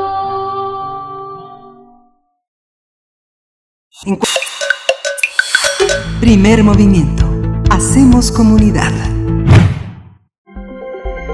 Nota nacional. El pasado 6 de junio se llevaron a cabo las elecciones más grandes de la historia en México. En esta jornada electoral, millones de personas ejercieron su derecho para elegir a nuevos representantes en las alcaldías de la Ciudad de México y el Congreso. La alianza PRI-PAN-PRD obtuvo el triunfo en ocho alcaldías, mientras que la alianza Morena Partido del Trabajo obtuvo siete y el PAN una. Lía Limón, la candidata del PAN-PRI-PRD, gobernará en la alcaldía Álvaro Obregón. De esa misma alianza, Margarita Saldaña será la nueva alcaldesa de Azcapotzalco. Con esos mismos partidos también Luis Quijano obtuvo Magdalena Contreras. En Benito Juárez, el Partido Acción Nacional gobernará mediante su alcalde Santiago Taboada. Otro triunfo para la coalición PAN-PRI-PRD fue la del candidato José Giovanni Gutiérrez en Coyoacán. Con esa misma alianza, pero en Coajimalpa, ganó Adrián Rubalcaba. Con los mismos partidos quedó como alcaldesa en Cuauhtémoc Sandra Cuevas. En Tlalpan también ganó, ganó esa alianza con Alfa González y en Miguel Hidalgo con Mauricio Tabe. En tanto, Gustavo Amadero será gobernada por Francisco Chiguil de Morena y PT con esa misma alianza, pero en Iztacalco ganó Raúl Armando Quintero. Igualmente, bajo la misma bandera quedó Judith Venegas en Milpalta. En Tláhuac gobernará Araceli Hernández de Morena y PT, mientras que en Iztapalapa Morena ganó con Clara Brugada, Venustiano Carranza la obtuvo Evelyn Parra de Morena también PT, con esa misma alianza ganó José Carlos Acosta en Xochimilco y pese a que Morena tuvo un retroceso al perder 6 de 11 alcaldías que gobernaba, logró mantener la mayoría en el Congreso capitalino. Pues vamos a realizar un análisis del panorama electoral y político capitalino tras los comicios del pasado 6 de junio. Este día nos acompaña en primer movimiento el maestro Rodian Rangel Rivera. Él es profesor de la Facultad de Ciencias Políticas y Sociales de la UNAM, tiene maestría en Gobierno y Asuntos Públicos por parte de la misma facultad y es especialista en temas electorales y de democracia participativa. Profesor Rodian Rangel, qué gusto conversar contigo esta mañana. Buenos días, ¿cómo estás? Hola, buen día, Miguel, Bere, ¿cómo está nuestro público? Gracias por la invitación nuevamente. Gracias, Rodian. Pues te dejamos eh, repartir la baraja de las elecciones en la ciudad esta mañana y, te seguimos. ¿Cómo, ¿Cómo entender este reparto? El presidente insistió eh, mucho en estas elecciones que eh, los adversarios decían que habían tenido la oposición muchas, muchas, muchas ganancias, que prácticamente habían ganado la elección, pero parece que el panorama no es tan así, ¿o sí? Es correcto la apreciación, me parece que es un resultado equilibrado en términos de las fuerzas políticas eh, y me, me, permitiría hacer una primera distinción en cuanto a los análisis que se han venido realizando conforme a los resultados. Eh, me parece que un primer elemento a destacar, más allá de las etiquetas partidistas en cuanto a los resultados, pues es el triunfo del género en términos de los espacios de representación. ¿Y a qué me refiero? Bien han marcado ustedes ahorita una división entre ocho y ocho alcaldías entre las fuerzas políticas, pero también es interesante ver que ocho de las 16 alcaldías eh, estarán representadas por mujeres. Pero si nos vamos al tema del Congreso local, eh, tenemos una presencia muy importantes en cuanto a las 66, a la conformación eh, del Congreso en 66 curules, en las cuales habrá 34 mujeres diputadas. 20 de ellas eh, vienen, eh, digamos, de mayoría relativa y 14 que fueron asignadas por representación proporcional. En ese sentido, como les digo, me parece que más allá del tema de las etiquetas partidistas, uno de los primeros resultados, pues bueno, es el triunfo de las mujeres en la política electoral de la Ciudad de México y que me parece que si establecen una agenda eh, de temas van a poder rebasar también este tipo de elementos eh, partidistas y pensando más en temas o en una agenda sustantiva para el género en la Ciudad de México, ¿no? Me parece que ese es un elemento ahorita que, que podemos destacar a eh, diferencia de otras entidades en las cuales todavía eh, la paridad nos cuesta trabajo eh, entenderla, asumirla, pero también llevarla a cabo con resultados como los que estamos viendo en la Ciudad de México. ¿no? entrando ya al tema de los de los resultados en términos partidistas, me parece que lo que vemos, como advertí al inicio de la charla, pues es una imagen equilibrada, ¿no? Ya que referimos es eh, alcaldías eh, divididas al 50% entre las dos alianzas, una mayoría en el Congreso por parte eh, de Morena del PT, que tendrá que establecer una serie de alianzas también con algunos de los actores de los de las instancias partidistas para poder tener eh, los 34 votos que le aseguren eh, pues una mayoría eh, para poder determinar alguna serie de acciones que la propia jefa de gobierno pueda establecer. ¿Qué elemento me parece también fundamental en este sentido? El papel del Congreso como un mediador entre lo que será la relación entre la jefa de gobierno y los futuros alcaldes, alcaldesas de cada una de las 16 eh, administraciones locales, ¿no? No hay que olvidar en términos constitucionales, en términos jurídicos, el papel que tiene el Congreso, por ejemplo, frente a las alcaldías, por ejemplo, en términos, por ejemplo, de eh, la aprobación de los propios presupuestos locales. Entonces, me parece muy importante esta función de, de gobernabilidad, esta función de mediación que el propio Congreso va a tener en un momento determinado en esta relación entre eh, la jefa de gobierno y eh, las alcaldías. ¿no?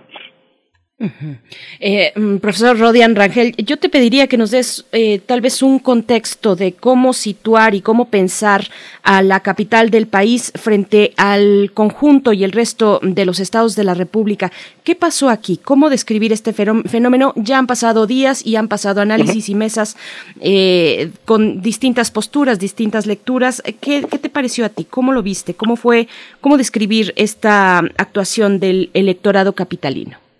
Yo, yo tengo dos lecturas, veré. Una, eh, Miguel, amigos que nos escuchan, eh, eh, es una lectura. De, podemos verlo desde el árbol, podemos ver el árbol en el bosque, vamos a decirlo.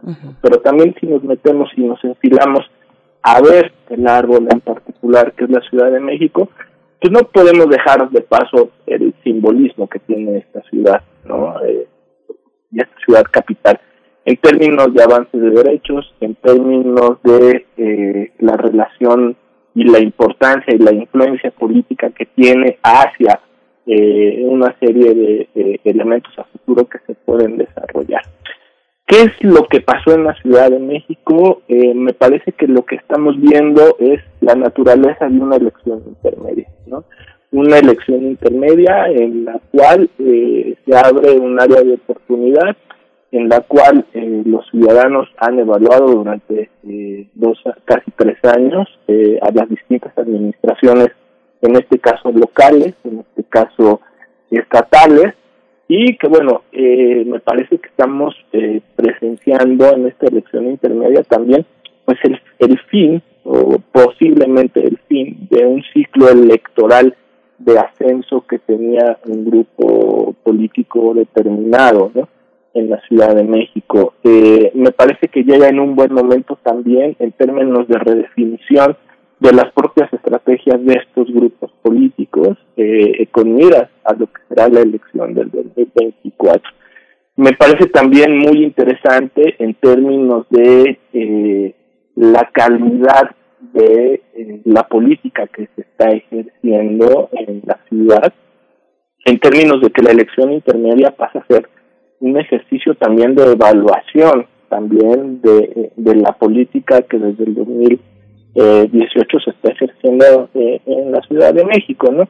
Y en ese sentido, eh, me parece, eh, y aquí es lo que lo que habría que tener claro, que la, la naturaleza que nos regala la elección intermedia es un área de oportunidad para recomponer, para precisar estrategias, ¿no? Para retomar acciones o para redefinir las acciones propias, en este caso, por ejemplo, desde eh, el gobierno central sobre eh, eh, los gobiernos de las distintas alcaldías, ¿no? Me parece muy interesante en ese en esa faceta, digamos, esta área de oportunidad que se abre en este momento con miras al 24. A mí me parece que lo que está en una constante evaluación en esta elección del 2021 en términos de la Ciudad de México fueron esos espacios, vamos a decirlos, directos, de contacto directo entre la ciudadanía y la clase política, como pueden ser los diputados locales y pueden ser los alcaldes, ¿no? Me parece que lo que lo que vamos a ver de aquí para adelante con posiblemente la figura de revocación de mandato en marzo del 2022, ahí sí ya vamos a tener una evaluación directamente sobre lo que es el gobierno central, en este caso eh, de la jefa de gobierno Claudia Sheinbaum eh, y si fuese el caso también pues del gobierno del presidente López Obrador, ¿no? Como lo han eh, como lo han establecido en la agenda en los últimos meses sobre esta figura de la revocación del mandato, ¿no? ¿Qué más me parece que pasa en la Ciudad de México? Y hay un dato muy, muy importante, me parece, que ha sido poco observado, ¿no? es el fenómeno de la abstención, ¿no? Mucho se habla de que creció la participación en aproximadamente un 10%, la última elección intermedia estuvimos por ahí en el 2015 por ahí del 47%, ahora nos fuimos a un promedio del 52% en la Ciudad de México, pero hay un 48% que eh, se mantuvo, digamos, en casa, se mantuvo aislado y que de una manera, uno podría decir indirecta, pues bueno, está eh, castigando, vamos a decirlo así, en el partido, en el poder, pero también hay otra lectura en la cual este 48% al final no está convencido de ninguna de las opciones políticas que se le presentaron en este proceso y que pues, decidió quedarse en casa. Me parece que es interesante esa figura eh, de la abstención del 48% y entender también que eh, la Ciudad de México no fue eh, fue una participación promedio a nivel nacional. Tomamos en cuenta eh, el promedio de participación que tuvo Tlaxcala del 65%, que fue la más alta, o Baja California, fue la más baja con el 38.5%, y bueno, la ciudad mantuvo un promedio de participación bastante importante. Me parece que es eh, eh, destacable, sí, que crezca la participación en una elección intermedia, menos cuando se tenía eh, una, más, perdón, cuando se tenía una elección, digamos, eh, eh, en la cual no había la figura de jefa de gobierno o la figura presidencial en, en, en, en, elección, en el proceso. me parece sí importante destacarla, pero también hablar de ese 48% de la abstención que nos habla también de casi la mitad de la población de la ciudad, ¿no? Acudieron a las urnas casi 4 millones de votantes en la ciudad y pues bueno, eh, ha faltado también, digamos, ese 48%, ¿no? Me parece también que es una de las elecciones más observadas, ¿no? Casi 7.913 observadores estuvieron en la ciudad y pues bueno, hay una serie de elementos que también son interesantes, por ejemplo, en términos de eh, lo que se eligió, ¿no? Eh, hablábamos hace ratito del papel y de la el número eh, de mujeres que van a estar eh, en el Congreso de la ciudad. Es muy interesante también ver que el 40% de los escaños en el Congreso de la ciudad, es decir, 27 diputados, eh, van a ser eh, 27 diputados que fueron o tuvieron la posibilidad ahora de ser reelectos, ¿no? Entonces también empezamos a ver, digamos, estos grados de especialidad y de dominio territorial eh, que tienen cada uno de estos en sus distritos y en sus eh, partidos políticos también, ¿no? Sí, Rodiana, es muy interesante toda tu lectura, es muy, muy, muy, este, muy, muy, este, muy, sugerente. Pero pienso, por ejemplo, eh, hubo muchas eh, reelecciones y pienso cómo, cómo la ciudad se fue despojando de un mandato único desde que eh, el ingeniero Cuauhtémoc Cárdenas se contendió a la presidencia de la República y Rosario Robles se encargó como jefa de gobierno sustituta de jalar las riendas de una ciudad que cada vez más desde las delegaciones jalaba para su propio rumbo. Si uno piensa en materia de votos, si, lo que se hubiera discutido para la jefatura de gobierno, eh, la votación para la jefatura de gobierno, la jefa de gobierno en este momento sería Carla Brugada, ¿no? Así es, no, uno pensaría, uno pensaría así. Y aquí lo que tú dices es, es muy interesante, ¿no? Porque al final eh, lo que también estamos viendo eh, desde si lo tomamos en cuenta con el ejemplo que nos pones desde el 97 con el ingeniero Cárdenas, pues también pareciera que estamos atentos a un relevo generacional en la clase política de la Ciudad de México, ¿no? Y uno lo ve con los nuevos, con algunos de los nuevos cuadros que están surgiendo a nivel de los distritos y a nivel de las alcaldías, ¿no? Hay figuras importantes como Clara Brugara que mencionas, que tienen una lucha histórica eh, y una participación electoral muy importante, ¿no? Y que se ha mantenido, pero que de una u otra forma también están ahí presentes también ya nuevos cuadros eh, que están ganando pauta y están ganando territorios que parecían eh, complicados en un momento determinado, ¿no? Y bueno, destacas al Congreso Capitalino como factor de equilibrio frente al Poder Ejecutivo, capitalino también, eh, que es la jefa de gobierno y las y los alcaldes. Eh, en relación a eso, los alcaldes de en alianza opositora frente a la jefa de gobierno, ¿cómo, qué, elementos eh, podemos empezar a ver en esta relación? Ya estos alcaldes de oposición y alcaldesas eh, se, se han pronunciado por mantener la alianza a manera de esta otra alianza de los gobernadores frente al Ejecutivo Federal. No está ahí todavía eh, Sandra Cuevas, la alcaldesa electa para la delegación, para la alcaldía de, de, Cuauhtémoc, fundamental como elemento y espacio y territorio político de no solo de la capital, sino del país. ¿no? ¿Cómo, cómo ves esa relación entre alcaldes de oposición y, la jefa de gobierno? pues básicamente es un, un gran ejercicio de gobernabilidad y es un gran ejercicio de responsabilidad también administrativa ante las, las y los ciudadanos de la capital, ¿no? Eh, a mí me parece que es, eh, digamos, este símil de la CONAGO, de la Comisión Nacional de Gobernadores, o de este frente amplio que algunos gobernadores han hecho eh, frente al Ejecutivo, y este símil que quieren hacer en, en, en la ciudad, pues bueno, de una manera sienta un precedente en términos de generar eh, un espacio de presión política, ¿no? Pero es un espacio de presión política, como digo, en la cual el, el Congreso va a tener que fungir como un mediador y como un puente, vamos a llamarlo así, en la relación entre las alcaldesas y la jefa de gobierno. Me parece muy interesante lo, lo que planteas en términos de la alcaldía Cuauhtémoc, pero yo no descartaría que otras alcaldías eh, u otros alcal eh, otras eh, figuras prominentes de las alcaldías, pues también empiecen, eh, digamos, eh, en un momento determinado también a tomar distancia de sus propios frentes, porque a lo mejor pueden tener políticas de acercamiento ¿no? con la propia jefa de gobierno a partir de una serie de temas en específico, como pueden ser los temas de servicios urbanos o pueden ser el tema de los presupuestos. Ahí tendrá que verse mucho eh, los, aquellos incentivos, vamos a llamarlo así, colectivos, que y los problemas públicos que estén presentes y la manera en cómo haya una coordinación institucional entre la propia jefatura de gobierno y las propias alcaldías con la mediación del el Congreso. Me parece que ese es uno de los puntos fundamentales ¿no? Eh, en esta relación entre alcaldías y la jefatura.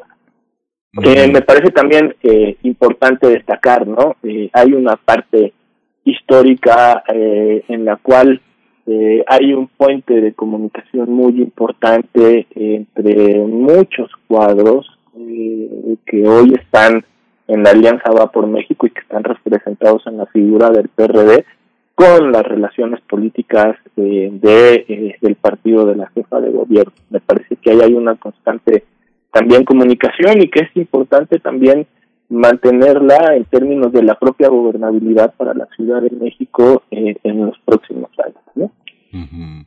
Sí, da, este, francamente da mucha ternura la, la, asociación de los alcaldes en su, este, con este símil que hacen de la gobernación. Digo, están 20 años atrás, ¿no? Es algo pensar que que se unen como lo, que se unen eh, de la misma manera en la que Ciudad se dividió gracias a las tribus perredistas de las que hoy quedan algunas algunas este algunos jefes eh, algunos caciques. Pero es interesante ver cómo en esta unión prácticamente no se dan cuenta de una ciudad que también eh, este que tampoco Mario Delgado sabe por qué se perdió de esa manera no todos los comentaristas en las entrevistas le preguntan qué pasó y él, y él, habla, y él habla de Chihuahua, por ejemplo, ¿no?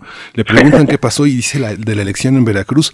Es algo muy interesante porque la ciudad está unificada mucho a través de programas, ¿no? De programas y de una ciudadanía que ha tomado el poder en materia de seguridad, de movilidad y de vía pública. Este, ¿tú cómo lo ves desde esta perspectiva? Se tendrá que gobernar de cara a la ciudadanía porque son los ciudadanos los que marcaron la, la, la votación y yo creo que la pandemia fue el rostro, el rostro que tiene hoy a esta ciudad de esta manera, ¿no? Coincido contigo y hay un tema, me parece clave, que es el relevo generacional. Yo creo que hay tres eventos que nos han estado marcando mucho en la Ciudad de México en los últimos cinco años, el tema del sismo del 2017, la propia elección en el 2018 y desgraciadamente los hechos que sucedieron hace unas semanas con el tema de Tláhuac, me parece que han cambiado también y han eh, permitido, eh, eh, digamos, evaluar a, los políticos en, en, este momento, ¿no? En estos momentos, eh, digamos, como de crisis que se presenta, ¿no? Ahí tú has dicho bien, hay una serie de temas, eh, por ejemplo, de movilidad, de agua, ¿no? De la propia gentrificación que vive eh, la ciudad de repente, ¿no? Y que eh, en cuanto al relevo generacional también están marcando una pauta más allá de este tema de las famosas tribus no eh, la gente está también empezando a valorar otro tipo de temas en cuanto a la evaluación de la política no Eh, hablamos de, intercon de la conectividad al 100%, hablamos de los servicios digitales, hablamos del tema de la pandemia y la forma, por ejemplo, en términos de los centros de vacunación, en lo bien que ha operado el gobierno de la ciudad. Eh, pero bueno, ahí está también los otros temas del día a día y que afectan al ciudadano y que en esta parte del relevo generacional pues también empezamos a ver un recambio, eh, digamos, en términos de esta valoración. La pregunta es justamente si este recambio generacional se colocó en ese 52% o en ese de participación o está colocado en ese 48% de abstención y posiblemente nos pueda dar una sorpresa en el 2024. ¿Qué es lo que me llama a mí la atención, digamos? Estos cambios o estos realineamientos, vamos a llamarlo así, entre el 2015 al 2021 entre las propias fuerzas partidistas. A diferencia de otros estados que pueden mantener una estabilidad una continuidad en cuanto a las preferencias de los partidos, pues lo que sí estamos viendo en el caso de la Ciudad de México, si hacemos esta valoración 2015-2021, pues son estos, vamos a llamarlo así, estos cambios, ¿no? También en los en las percepciones y en las votaciones eh, electorales, ¿no? En el 2015 teníamos una fuerza eh, muy importante eh, con el PRD, con el PAN, con el PRI, como la estamos viendo ahorita, pero veíamos el surgimiento de Morena, ¿no? que empezaba a ocupar esos espacios. La construcción de la narrativa de Morena hacia el 2018 me, y la presencia de Andrés Manuel en la en la en el proceso electoral en las boletas pues bueno, provocó lo que vimos en el 2018 y ahora estamos viendo justamente otra vez este realineamiento, esta, este ajuste vamos a llamarlo así, en las preferencias. Me parece que es interesante ver eh, también en ese, en ese sentido eh, que el voto nadie lo tiene seguro en la Ciudad de México y que está el ciudadano chilango, vamos a llamarlo así, está en un proceso constante de evaluación también de sus representantes eh, políticos, ¿no? Y me parece que ese es un buen llamado de atención en una elección intermedia de cara a la elección del 2024 y con la escala justamente el próximo año de la posible del posible ejercicio de revocación de que han pues, eh, propuesto por ahí de marzo del 2022, ¿no? Pues maestro Rodian Rangel, eh, muchos elementos, ojalá podamos dar seguimiento a muchas cuestiones. Se nos queda por ahí, pues, qué operó eh, específicamente en Cautemoc, el papel de Clara Brugada eh, y, el peso de Iztapalapa que ya mencionabas, pero que ojalá tengamos oportunidad de darle profundidad, los matices de esta cuestión con la clase media, en fin, y, también vamos a ver cómo van operando las y los nuevos gobernadores de Morena a favor de la candidatura de, de ese partido, la candidatura presidencial pensando en 2024, ahora que está en la situación que conocemos tanto el ahora canciller Marcelo Ebrard eh, como la jefa de gobierno Claudia, Claudia Sheinbaum. Te agradecemos el análisis, te deseamos un buen día y nos encontramos pronto, Rodian Rangel. Gracias. Miguel, un placer como siempre estar con ustedes y eh, un excelente jueves para todas y todos que nos escuchan. Igualmente para ti, Rodian Rangel, eh, profesor de la Facultad de Ciencias Políticas y Sociales de la UNAM. Vamos con un corte para escuchar un extracto, una muestra del el podcast que ya está en su segundo capítulo, Balas Calibre 45, original de Radio UNAM, a cargo de Rodrigo Aguilar y Cindy Pérez.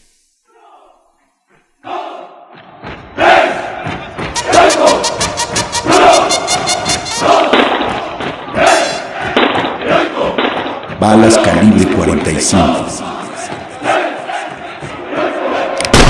A 50 años del halconazo. No se puede considerar como especial la situación de las guerrillas en el estado de Guerrero, porque existen situaciones similares en la mayor parte del territorio nacional. Por lo que respecta a las guerrillas urbanas, existen planes muy diferentes en etapas de estudio y realización, contándose con el concurso y la valiosa cooperación de otras dependencias federales, principalmente la de la Secretaría de Gobernación. General Marcelino García Barragán, en Genaro Vázquez Rojas, versión pública de la Dirección de Investigaciones Políticas y Sociales, 1969.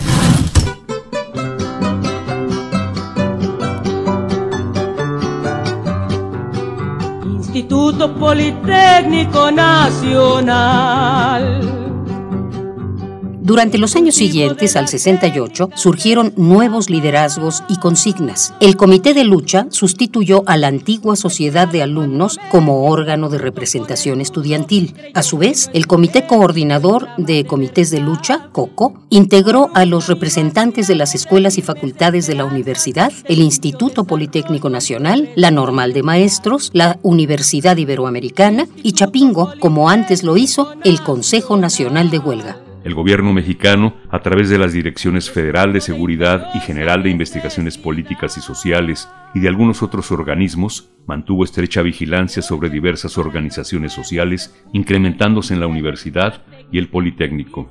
Agentes secretos infiltrados denunciaron a los líderes, avisaron del activismo y previnieron de las protestas. Habla Felipe Galván, representante en ese entonces de la Escuela Nacional de Ciencias Biológicas del Instituto Politécnico Nacional. Supimos de participaciones de ellos contra movimientos obreros como el de Ayotla. Supimos de ellos de intentos o ensayos en contra de, de nosotros mismos, del movimiento estudiantil, cuando hicimos una parodia del candidato presidencial en el cabillón de Politécnico en el casco de Santo Tomás, a un lado del Canal 11, en 1969 o 70. Iba, anunciamos que íbamos a presentar a nuestro candidato, el candidato del movimiento estudiantil a la presidencia. Sacamos un cerdo con una manta que decía Lea, las iniciales de Luis Echeverría Álvarez, e inmediatamente después empezaron a tronar petardos.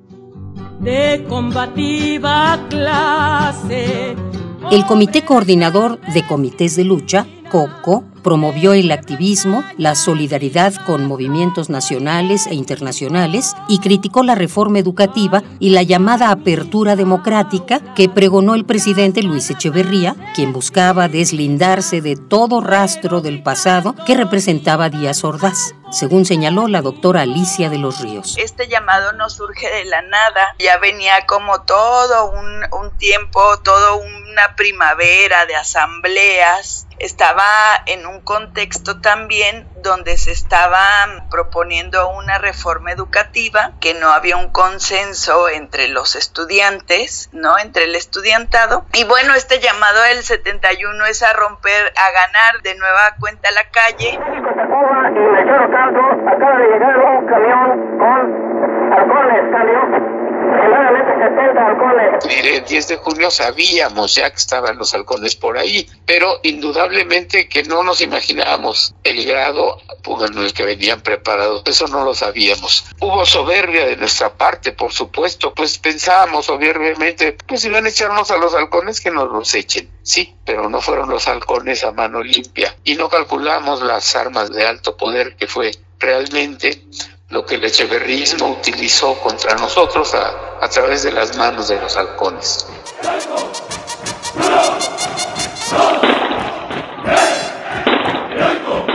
Balas calibre 45.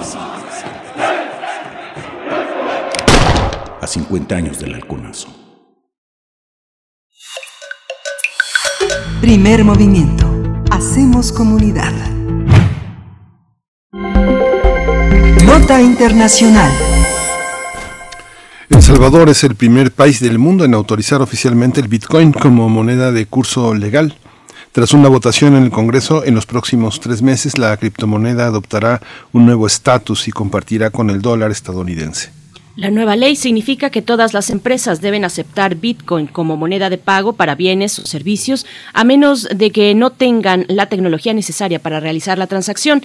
El presidente Nayib Bukele dijo que la medida facilitaría a los salvadoreños que viven en el exterior enviar remesas a su hogar.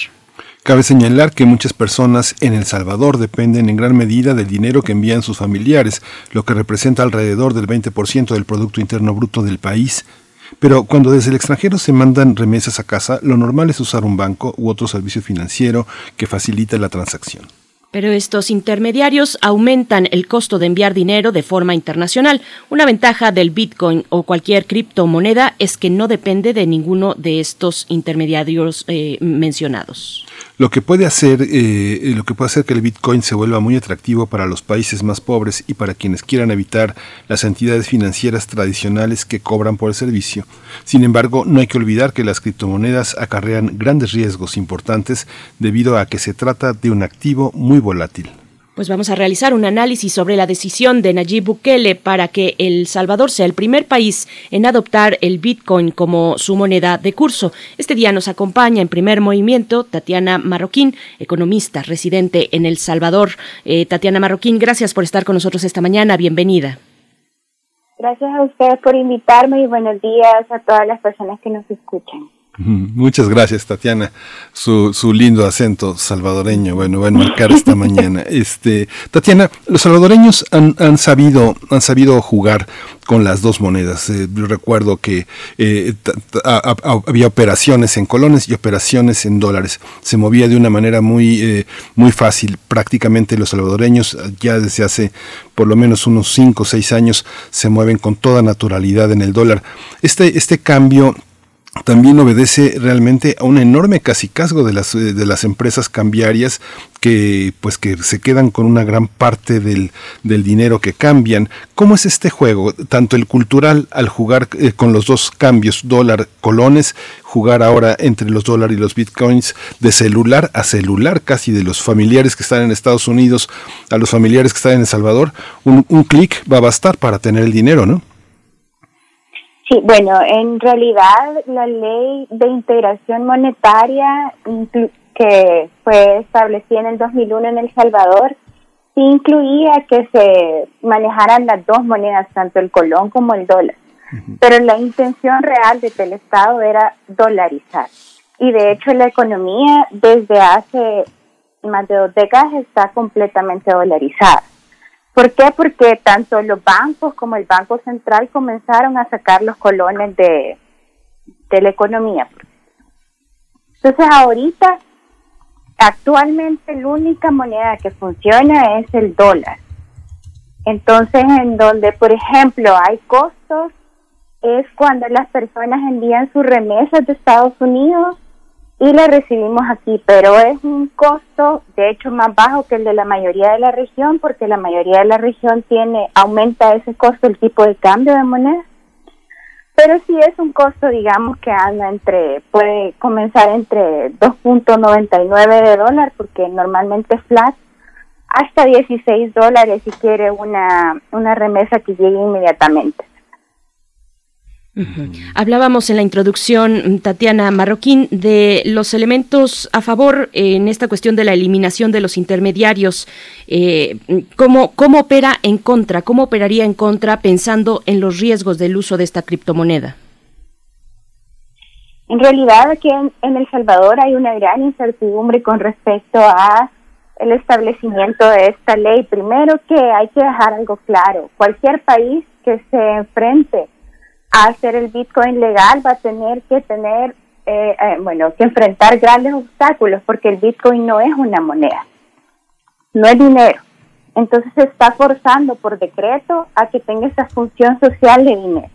Actualmente se ocupa como un activo que en el que se hacen transacciones.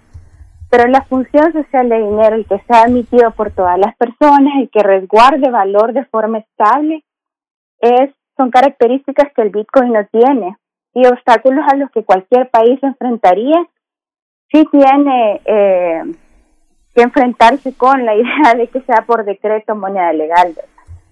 Ahora, cuando en El Salvador su instalación está siendo incluso un poco más eh, conflictiva de lo normal. No solo por los problemas en el Estado de Derecho y la poca información que hay desde el gobierno, sino que, por ejemplo, se ha establecido que hay muchas empresas que van a hacer intermediación también y que tiene costos. Entonces, al final, por ejemplo, transformar dólares a bitcoins y bitcoins a dólares va a tener un costo para la población. Un costo de más o menos el 10%, o sea, se ha calculado, no, en realidad no hay ninguna certeza porque no hay información gubernamental. Y luego hay muchas empresas estadounidenses que han traído la idea de billeteras digitales que introducen una nueva tecnología en la que hay poca certidumbre de eh, el dinero y cómo se regula el dinero dentro de estas billeteras digitales. Sí, es que hay una hay una parte, bueno, toda esta historia tiene tiene relativos antecedentes en el, en, el año pasado. Nayib Bukele peleó durísimo contra la Asamblea, lo vimos lo vimos entrar, pelearse con la Asamblea, con la Corte Suprema de Justicia sobre el fondo sobre los fondos que llegaban a El Salvador para cuando bueno fue toda esta todo este todo este azote de la tormenta tropical Amanda. Y, finalmente Bukele sintió que no tenía el apoyo de la banca internacional ni tampoco el de la banca interna en el Salvador. Y esta iniciativa es marca los conflictos de, eh, del gobernante con toda esta situación financiera en el Salvador. Es así o, tiene algún otro cariz político esta iniciativa esta tiene eh, como tú dices, sí se enmarca en esa clase de conflictos. Por ejemplo, se enmarca en el hecho de que El Salvador y Estados Unidos a nivel gubernamental están teniendo roces, por decirlo de alguna manera gentil, pero los gobiernos no se, no se están llevando del todo bien o como se normalmente se llevaban. Entonces eso nos enfrenta como El Salvador a una dinámica diferente, sobre todo de protección de la remesa. ¿Por qué? Porque Estados Unidos no ha manifestado a través de, sus funcionarios no agradarle, por ejemplo, las últimas acciones referentes a eh, quitar a la Corte Suprema de Justicia y establecer una Corte Suprema de Justicia en una noche que fuera adaptada totalmente a los deseos del presidente, incluyendo al fiscal general que también fue destituido y sustituido por alguien que eh, eligió directamente el presidente. Entonces esta clase de actitudes no le han gustado a Estados Unidos y ponen, digamos, un conflicto en la situación de las remesas y la relación que hay con Estados Unidos. Pero aparte hay otro gran conflicto que es el problema de las finanzas públicas que tiene El Salvador. El Salvador tiene un endeudamiento casi cercano al 100% del PIB. El 20% de nuestro presupuesto se va en pago de deuda, tanto intereses como capital, sobre todo intereses. Entonces El Salvador y el gobierno de El Salvador se enfrentan a una situación en la cual actualmente estaba en un acuerdo con el Fondo Monetario Internacional para poder sobrevivir, digamos, presupuestariamente tanto este año como los siguientes. Al tener problemas con Estados Unidos, esos acuerdos se complican también y dificultan la liquidez que tiene el Estado. Por supuesto. ¿Qué, tipo de modificaciones eh, más a nivel estructural tienen que acompañar a esta decisión de adoptar eh, la criptodivisa? No, no todos los negocios, también lo mencionábamos en la introducción, no todos los negocios tendrán de inmediato. Ay, creo que la perdimos. Vamos a ver con la producción. Estamos conversando con Tatiana Marroquín, economista residente en El Salvador, acerca de la adopción del Salvador, precisamente mm, de la Bitcoin, de, la, de esta criptomoneda como su moneda de curso. Lo mencionábamos, no todos los negocios tendrán de inmediato la capacidad eh, pues de implementar en sus negocios esta nueva dinámica que impone la criptomoneda. Mm, se, va a ser muy interesante cómo se está planteando planteando desde las autoridades eh, el periodo de transición, si es que esto, bueno, tendría que ser necesario que llegara un periodo de transición para adaptar a la diversidad de negocios en El Salvador, pero esperamos a que Sí, ya está por aquí. Tatiana Marroquín, eh, la perdimos a usted un momento, pero bueno, eh, le planteo algo brevemente, eh, cómo se plantea y se proyecta el periodo de transición para la adopción de esta criptomoneda. Y decíamos, no todos los negocios tendrán de, primera, de primer momento la capacidad de entrar en, en esta dinámica. Sí, eh, bueno, primero que a mí personalmente y desde un aspecto técnico me parece que 90 días es insuficiente para prepararse para un cambio de esta magnitud en términos de política monetaria, únicamente hablando de el Estado. Pero para preparar a las personas para que puedan utilizar esta tecnología y utilizarla de buena manera, que no sea, la gente no se aproveche de ellos. Otras personas es aún un tiempo un poco más más largo el que se necesita y una gran cantidad de educación y de protección y acceso a la tecnología.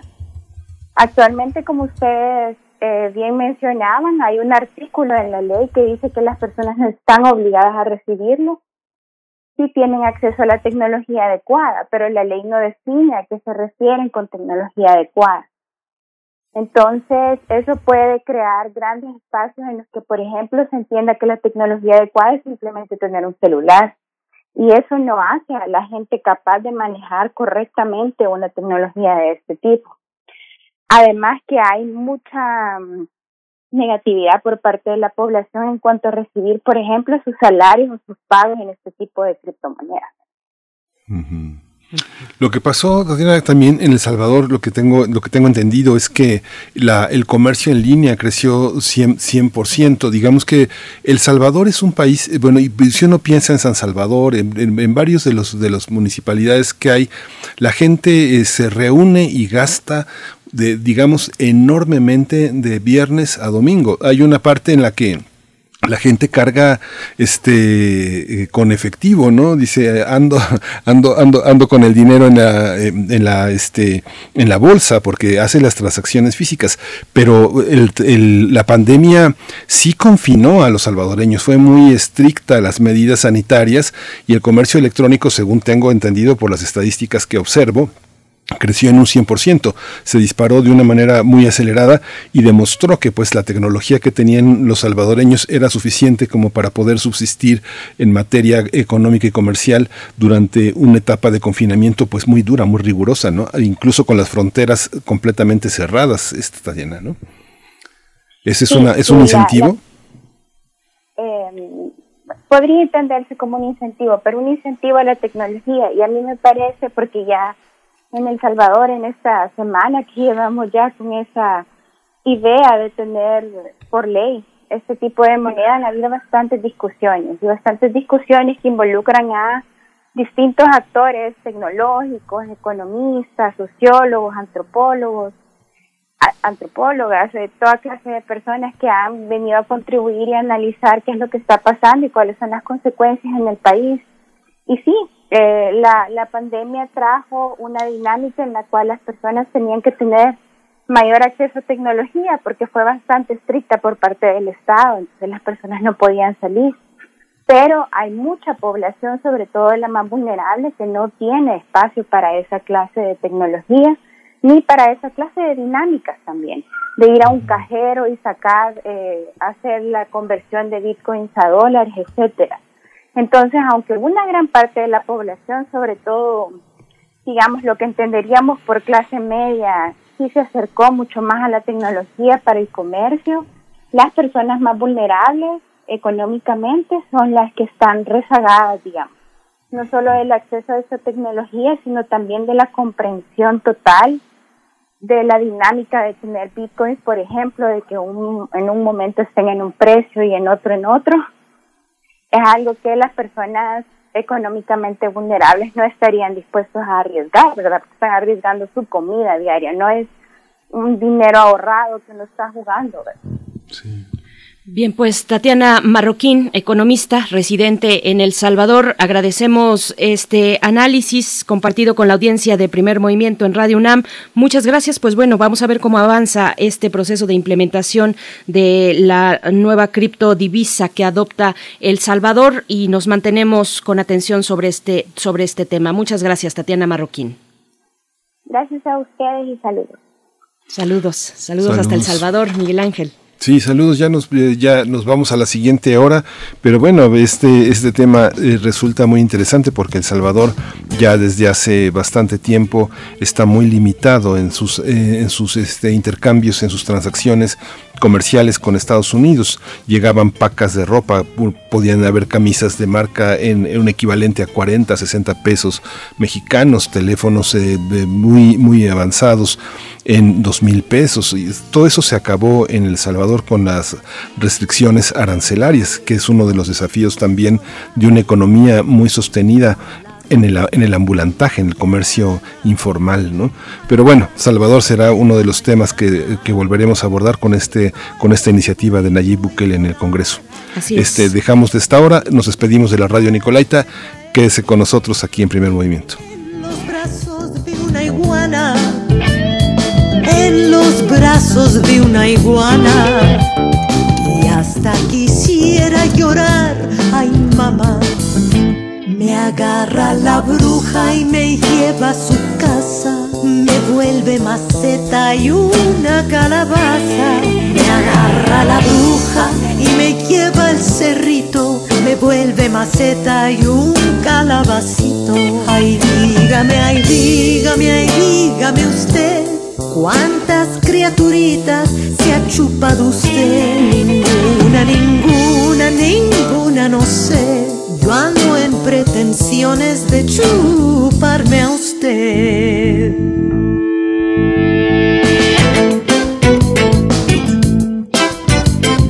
Ay, me espantó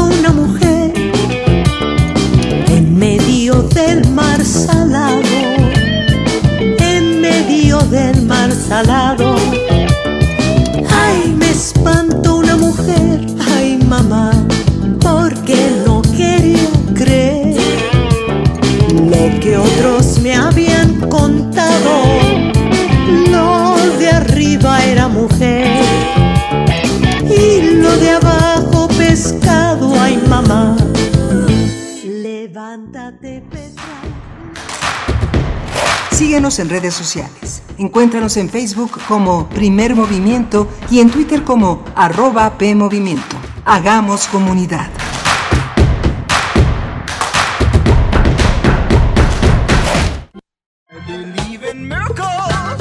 En ese momento, el estómago de Chucho se convirtió en un nido de mariposas que aleteaban al compás de cada suspiro. Todos los días dibujaba en sus cuadernos un corazón con el nombre de Karina. Y a pesar de que se sentaba junto a ella, no sabía cómo llamar su atención. Las aventuras de un chico que descubre el amor y se mete en algunos líos. Conoce a Chucho, radiodrama del archivo de la Bienal Internacional de Radio, este sábado 19 de junio a las 20 horas. Radio UNAM. Experiencia sonora.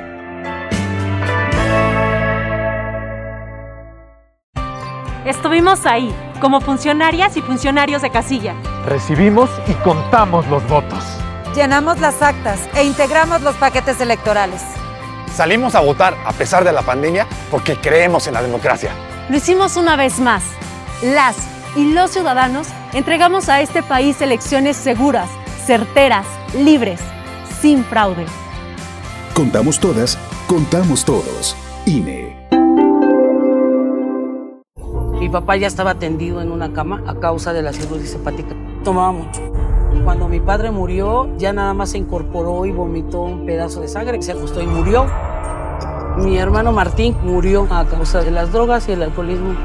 No te tenías que morir, primero mi papá y luego tú. Resultado del alcohol me quitó a las personas que más amé en la vida, las hizo sufrir. El mundo de las drogas no es un lugar feliz. Busca la línea de la vida, 800-911-2000. A lo largo de los años, la especie humana ha dejado una huella de destrucción en el planeta. Estamos muy cerca del punto de no retorno. Este es el momento de realizar nuestro cambio de conciencia. Habitare. Agenda ambiental inaplazable. Te invitamos a escuchar las labores que hacen nuestras científicas y científicos para tratar de salvar nuestra casa. Y las recomendaciones para que desde tu trinchera ayudes a cuidar el ambiente. Todos los lunes a las 16 horas, por el 96.1 de FM. Radio UNAM. Experiencia sonora.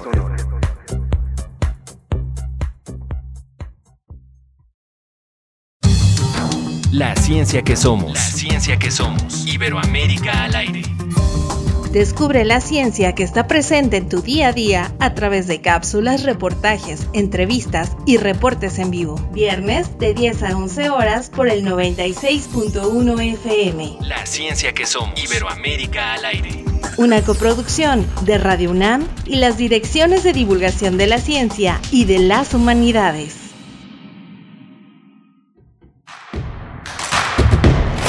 Encuentra la música de primer movimiento día a día en el Spotify de Radio UNAM y agréganos a tus favoritos.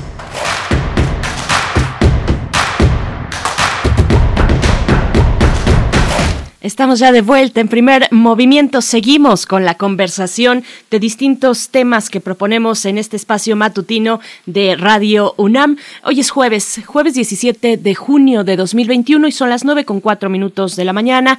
Durante esta hora que tendremos, bueno, como cada jueves, la mesa de los mundos posibles con el doctor Alberto Betancourt y con todos los comentarios de nuestra audiencia que nos hacen llegar a través de las redes sociales. A ver si nos da tiempo de dar lectura a algunos de estos comentarios porque bueno, hablábamos en la hora pasada de mm, la reflexión eh, electoral, eh, la reflexión sobre el panorama electoral de la capital del país, pero bueno, antes, antes doy también el saludo a Frida Saldívar, que se encuentra en la producción ejecutiva en esta mañana, allá en cabina, también le acompañan Arturo González y está, está Arturo González en los controles técnicos y Andrés Ramírez también en esta ocasión. Tenemos a cuatro manos la consola que da eh, ritmo y que da dirección a la programación. Así es que gracias, gracias ah, y saludos a cabina, por supuesto, a mi compañero Miguel Ángel Quemain en los micrófonos, en la voz de este espacio. Miguel Ángel, ¿cómo estás? Hola, Berenice. Me pregunto quién estará en las piernas de quién, Arturo en las piernas de Andrés Ramírez o Andrés Ramírez en las piernas de Arturo González, porque solo hay lugar para uno, aunque estos cuatro, estas cuatro manos también son posibles en esta, en esta gran consola, que es una consola verdaderamente importante eh, en esta, en esta cabina tan, tan célebre que extrañamos tanto en Radio UNAM. Eh, vamos a tener también hoy una, hoy los mundos eh, posibles con Alberto Betancourt, también con un panorama electoral eh, importante. Siempre es muy interesante la mirada de Alberto Betancourt porque es una mirada siempre ecuménica, siempre incluyente y siempre con muchos faros. Es algo que es un ejemplo que tendríamos que seguir, que tendrían que seguir, porque aquí sí lo seguimos, en Radio UNAM sí lo seguimos, de contar con varias miradas, varias fuentes, varios puntos de vista y que es algo que, marca la, factura entre un periodismo y una y una este y un, y un ensayo de periodismo. Tener las fuentes, tener esa perspectiva ética que siempre caracteriza el trabajo de Alberto es importante y las elecciones no, no hemos terminado y creo que vamos a tardar mucho tiempo en terminar su análisis, Berenice. Así es, bueno, y nos comparten varios, varios eh, de sus apreciaciones desde la audiencia. Dice Oscar eh, varios comentarios nos da. Mm, dice, es cierto la percepción del presidente respecto a que votaron los aspiracionistas de la clase media que votaron por Acción Nacional. ¿Por qué votaron en Benito Juárez? ¿Por qué votan en Benito Juárez siempre por este partido? También agrega sobre los memes acerca de la división de la Ciudad de México. ¿Se podrían interpretar como clasistas? Eh, también por acá, a ver, voy a dar, eh, dice Aerotemac, qué bueno que tu comentario, querido Miguel Ángel, es desafortunado. Eh, iniciar la charla con decir que se declararon ganadores de toda la elección. Lástima dice que tú siendo tan letrado, pues seas salamero de la 4T. Pues ya sabes que aquí nos llueve, querido Milagro Quemain. Nos llueve un día sí y el otro también, a veces a favor y otras en contra del gobierno en turno, pero, pero bueno, aquí seguimos, aquí seguimos apreciando mucho sus comentarios, su manera crítica también de empujarlos y, de compartirlos en redes sociales. Refrancito dice que ya se le pasó el coraje. Analicé eh, los resultados y los resultados no son como se dice. La ciudad no quedó dividida como nos quieren hacer creer. La oposición PAN, eh, PAN-PRI obtuvo casi los mismos números del 2018. PRD casi desapareció y Morena tuvo fuego amigo en ese bodrio, dice, de Fuerza por México. Gracias, Refrancito y bueno, varios comentarios que siempre nos hacen reflexionar. Rosario Durán Martínez dice, pero ¿cómo explicar que gente que se vio afectada en Tláhuac haya aceptado vender su voto? Dice así Rosario Durán, como lo muestra un video que corre en las redes donde está enojada la gente porque no les pagaron lo prometido. Rosario Durán, gracias por este comentario. Pues bueno, Miguel Ángel, vamos a tener precisamente en unos momentos la apreciación y el análisis del doctor Alberto Betancourt, eh, profesor universitario mm, en la Facultad de Filosofía y Letras, para hablar de las elecciones 2021, estado de competencia o nueva hegemonía nacional popular, es lo que nos compartirá esta mañana en unos momentos el doctor Alberto Betancourt. Sí, Justamente, y justamente nos llueve todos los días, pero pienso que eh, esta visión de la ciudad azul, la ciudad morena, pienso que es una, una, muy vieja manera de analizar cómo, cómo se colorea la ciudad. Yo creo que lo que considerábamos panista no es tan panista, y lo que considerábamos eh, de izquierda tiene que ver más con una voluntad de participación social, como decía Rodián, eh, justamente el terremoto, los, la, la reconstrucción, la participación, el tema del metro, el tema de la seguridad.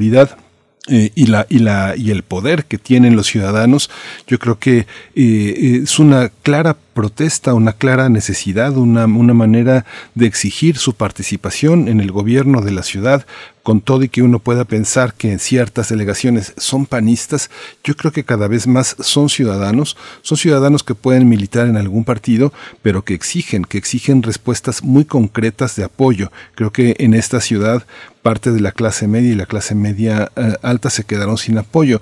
Restauranteros, negociantes, pequeños propietarios de, de entidades que tuvieron que cerrar sus puertas y sus empleados, sus empleados que no tuvieron el apoyo que tampoco los dueños pudieron darle a sus propios empleados. Entonces yo creo que es una manera de gobernar que se tendrá que decidir. La Ciudad de México fue la más afectada por la pandemia y aún así es una ciudad que ha logrado eh, este, mantenerse en vilo. Otras, otras definitivamente cerraron. Yo creo que es muy interesante. Tenemos muy pendiente este análisis, ¿no, Berenice? Por supuesto, por supuesto, y yo le pondría ahí también el énfasis en esto que enmarcas a la alcaldía de Iztapalapa, al trabajo de Clara Brugada. Es un caso de análisis muy interesante. Eh, además, Iztapalapa, que como bien sabemos, tiene un problema grave de escasez de agua y que también se vio golpeado por los números de, eh, de contagios de COVID-19, y, y, también por la cuestión económica que trajo la pandemia, porque muchos de los trabajos, de las labores que realizan eh, los habitantes de Iztapalapa, pues implican salir, implican eh, trabajos de servicios, de, este tipo de, traslados también en distancias largas que se vieron pues eh, completamente cerradas a partir de los momentos más graves de la pandemia. Bueno, vamos, vamos desahogando a través del análisis estas reflexiones con la ayuda de nuestro, de nuestra audiencia que siempre nos pone pues los el dedo en el renglón, siempre están eh, atentos a estos elementos. Así es que, bueno, vamos a ver también qué nos comparte el doctor Alberto Betancourt. Pero antes, la poesía necesaria, Miguel Ángel, si estás ya listo en esta mañana. Vamos. Listo. Primer movimiento. Hacemos comunidad. Es hora de poesía necesaria. Pues ya eh, estamos a un paso del 24 encuentro de poetas iberoamericanos que dice que dirige Alfredo Alencarte allá en Salamanca con apoyo de la Fundación Salamanca Ciudad de Cultura y Saberes. Y está dedicado a Antonio Colinas, uno de los grandes poetas. Y bueno, va a ser muy interesante ver la presencia tanto virtual como presencial, ya presencial en esa en esa gran ciudad eh, en, Salamanca eh, de un encuentro de poetas iberoamericanos que siempre es muy espectacular siempre va muchísimas personas y uno de los invitados de honor es, eh, eh, Armenta Malpica, Luis Armenta Malpica, que es eh, un, un, gran editor de poesía. Él dirige Mantis Editores y es el presidente de la Casa Cultural de las Américas que tiene su sede en Houston. Es, es un hombre que recibió justamente este año el Premio Iberoamericano de Poesía Minerva Margarita Villarreal 2021 y este poema que voy a leer va a ser uno de los poemas que va a leer Luis Armenta en ese encuentro iberoamericano en octubre eh, de la segunda semana, la tercera semana de octubre va a estar allá leyendo este poema que se llama Excavación del aire y que vamos a acompañar para estar en el tono con el sur de España, con Manolo Sanlúcar, este, esta, esta pieza que sucede al poema, Caballo Negro. Excavación del aire. Allá lejos, la va, hubo una piedra hundida donde el aire pareció detenerse, un trozo de basalto, vestigio de cuando los volcanes eran los dictadores del reino mineral y las plantas, todas desconocidas, peleaban con el humo por la tierra. Parecía milagroso entre la lava ardiendo. Piedra mayor que el polvo, diamante de lo intacto, se mojaba de musgo.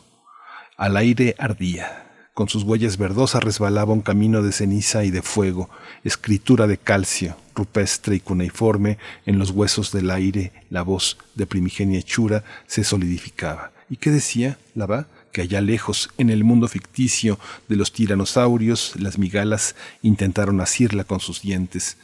¿Cómo la tradujeron los nuevos eh, celacantos? Eh, si allá lejos, la va en las profundidades, ningún megalodonte vio el signo del basalto. No decía nada que pudiera explicarse sobre el mundo. El hombre no había nacido aún de la espina del pez, del huevo, de la piedra, era tan solo el aire, presagiando las alas que vendrían a surcarle, quien lo buscaba al fondo del basalto. Era un aire lavá que viajaba lentísimo, inmóvil, pero adherido al polvo que iba adquiriendo el humo al convertirse en roca, y no era piedra, porque entonces, y más si era basalto, contuvo la ceniza, pez, óleo volcánico, de lo que sería el agua. Así toda la placa tectónica que removió la Tierra fue bautizada al fuego bajo el nombre de aire.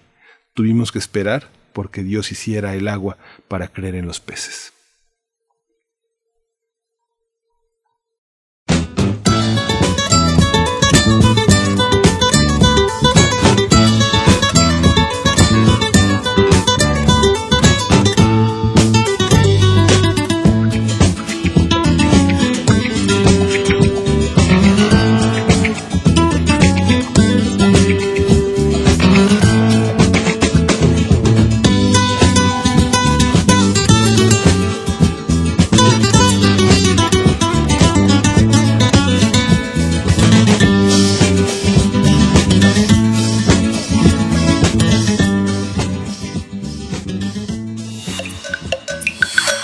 Primer movimiento. Hacemos comunidad. La mesa del día. Como cada jueves damos la bienvenida en esta mañana en la mesa del día que es de Mundos Posibles al doctor Alberto Betancourt, doctor en Historia, profesor de la Facultad de Filosofía y Letras de la UNAM, donde coordina el Observatorio del G20, para hablar en esta ocasión de las elecciones 2021, estado de competencia o nueva hegemonía nacional popular. Alberto Betancourt, bienvenido, ¿cómo estás? Berenice, muy buenos días, Miguel Ángel, queridos amigos de Primer Movimiento, qué gusto saludarlos a todos. Igualmente, Alberto. Bien, pues escuchamos sobre qué corre la reflexión que nos compartes esta mañana. Pues yo diría que tenemos enfrente, entre todos, una tarea muy ardua de lectura del resultado electoral que desde mi punto de vista, pues, eh, es todo un reto. Eh, y es muy importante porque de la lectura que hagamos, pues dependerá en buena medida eh, qué es lo que decidimos hacer. Y yo quisiera comenzar diciendo que, pues pienso que la disputa que principal que se da actualmente en el país se da entre lo que podríamos llamar la prolongación, restauración del estado de competencia, esta refuncionalización del Estado Nacional que existe a nivel global que forma parte de esta, digamos, de este modelo de acumulación originaria de capital promovido eh, por el neoliberalismo y que en el caso particular de México, como ocurrió con otros estados, pues se ha convertido en un estado que en lugar de jugar su función tradicional de promotor del bienestar, se ha convertido en un estado que está al servicio de los grandes capitales y, y de la reproducción de los mismos. Y por otro lado, esa es la otra parte de lo que está en disputa, lo que podríamos llamar una nueva voluntad nacional popular que desde mi punto de vista se expresó en el 2018 y que existe desde mi punto de vista tanto al exterior como al interior de la 4T. Eh, en este sentido, esta disputa, esta, esta confrontación de fuerzas, pues es una confrontación que es muy compleja porque a veces creo que el discurso gubernamental, el discurso oficial, digamos, el discurso de la 4T, lo plantea como si la 4T fuera la defensora de la nueva voluntad nacional popular democrática y en el exterior cualquier cosa que se le oponga pues fuera opositor a, a, esa, a esa voluntad de transformación.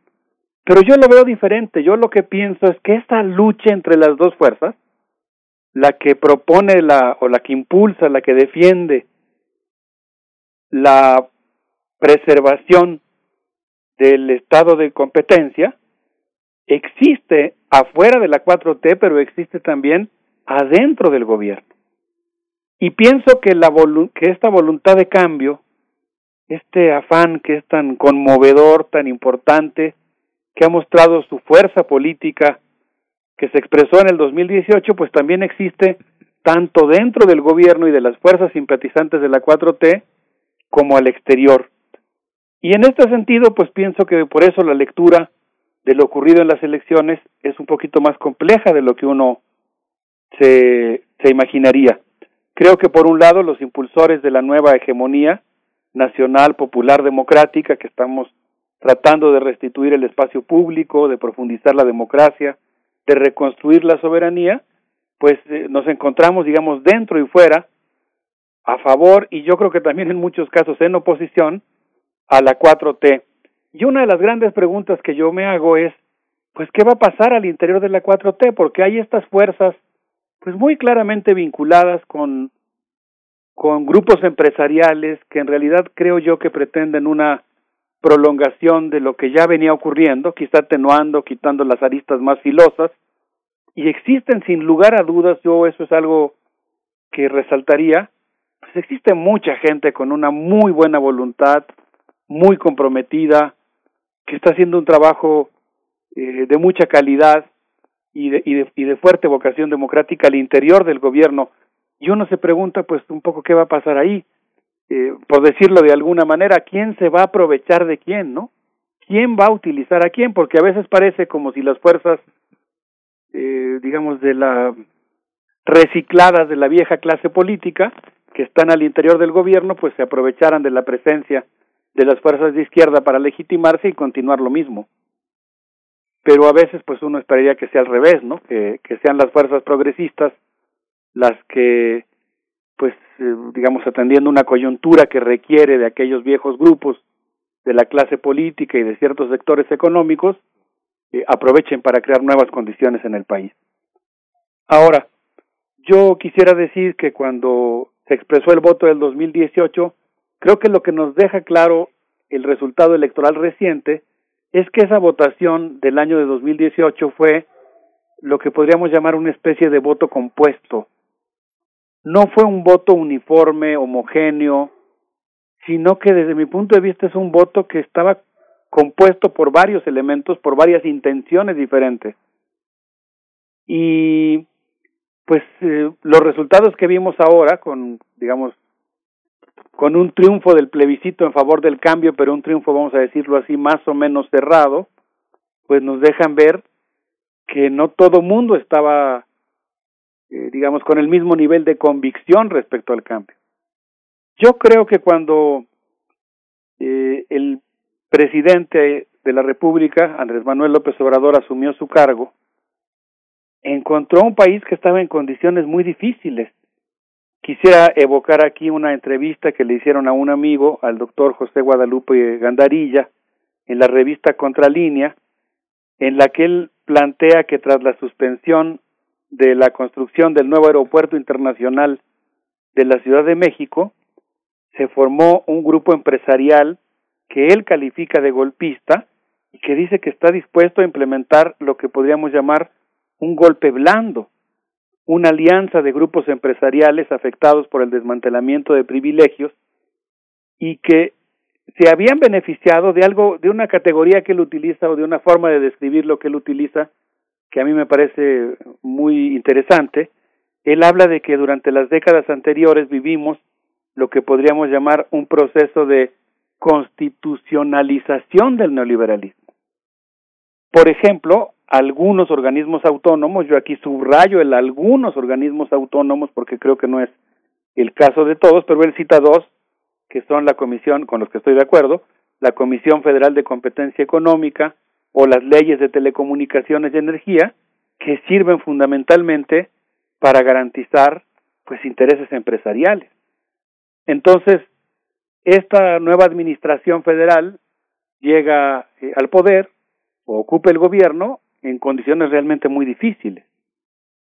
Pero yo creo que eh, esta, este primer tramo del gobierno, estos primeros tres años del gobierno del presidente Andrés Manuel López Obrador, que sin duda han tenido eh, algunas metas muy importantes o han logrado algunas metas muy importantes, yo creo que, que dieron lugar o impulsaron procesos de transformación que desde mi punto de vista son sumamente contradictorios. O sea, hubo cosas que podríamos considerar históricas que son muy importantes, por ejemplo, toda la cuestión del rescate de la soberanía energética, pero pues creo yo que también hubo un discurso maniqueo, por ejemplo, que consideró como enemigos a muchos sectores a los que de suyo pues tendría que haber considerado como, como compañeros, como aliados estratégicos, como integrantes fundamentales de este movimiento de transformación. Pienso, por ejemplo, y creo que es, que es parte fundamental de la explicación del resultado eh, electoral, en la enorme incomprensión que mostró la presidencia en relación al valor, la importancia, la legitimidad que tenían las demandas del movimiento de las mujeres, que desde mi punto de vista pues jugó un papel muy importante en el resultado electoral en la Ciudad de México. Eh, yo creo que no hemos todavía calibrado eh, el peso que tuvo esa fractura, lo triste que resulta ese desencuentro que pues de suyo tendría que haber sido un movimiento que fuera bien recibido, que fuera comprendido, que fuera secundado, eh, pero no ocurrió así.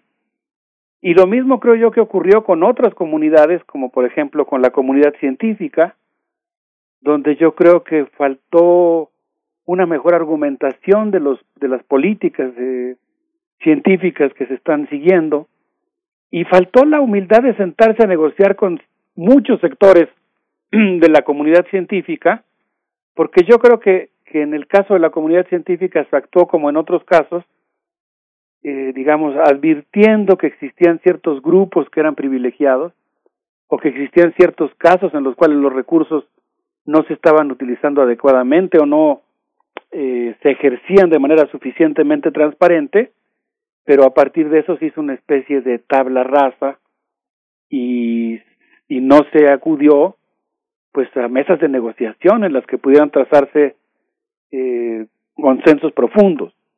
Y la lista de los sectores con los que hubo este tipo de desencuentros que yo considero que eran completamente innecesarios, pues se extiende también al terreno de los artistas, al terreno de los defensores del medio ambiente, que pues incluso en muchos casos han sido severamente golpeados, y desde luego pues a las organizaciones no gubernamentales progresistas, donde como mencionábamos en una ocasión anterior, pues también se hizo una especie de tabla rasa, ¿no?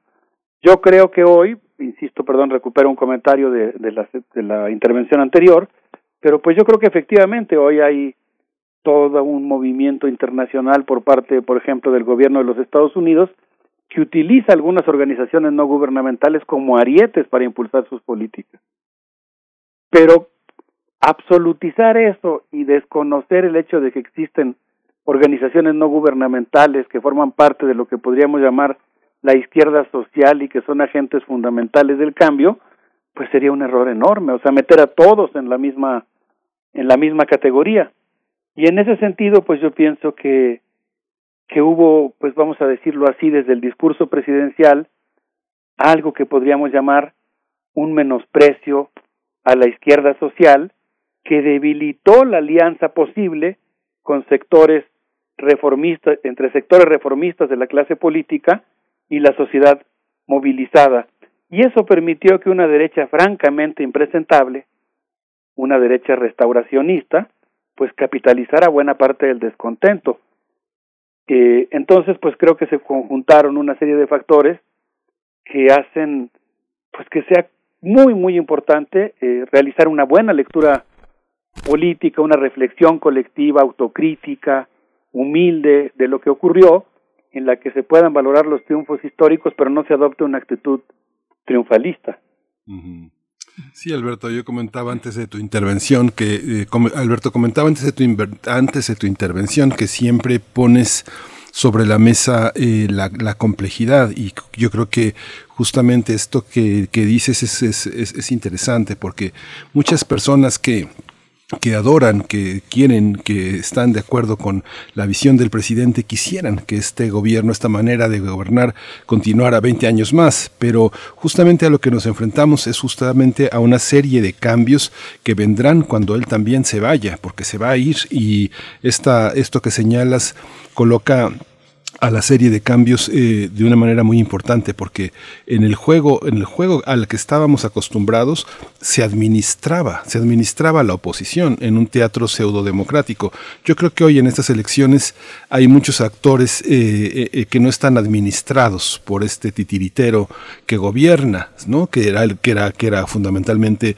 de carácter prista aunque fueran panistas el mismo teatro el mismo titiritero que era toda la serie de fuerzas políticas gobernaban desde el ejército hasta los empresarios, hasta los políticos y en el legislativo también con sus intereses corporativos. Pero ahora como tú dices, hay muchos intereses, muchos actores que van a, que van a mostrarnos muchos cambios, porque la administración, la oposición no se está administrando como solía administrarse, ¿no? Un, poquito de voz, un poquito de, un poquito de palos, ¿no? Eh, un poco era la tónica anterior, ¿no? Alberto, ¿tú qué piensas? Sí, yo creo que en muchos sentidos podemos decir que pues que, que hay una sociedad mexicana que es cada vez más participativa, que ha conquistado espacios democráticos auténticos y que pues es una sociedad mexicana que está deliberando continuamente y que está participando.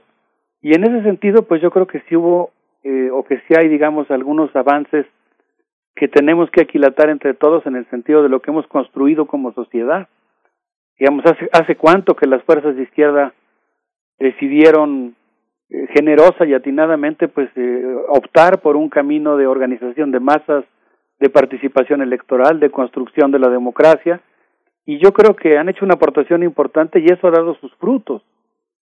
Pero eso no eso digamos eso también nos obliga a tener una sociedad civil exigente, una sociedad civil que no se deposite, que no simplemente dé su voto de confianza, sino que se mantenga crítica y cumpla con su responsabilidad.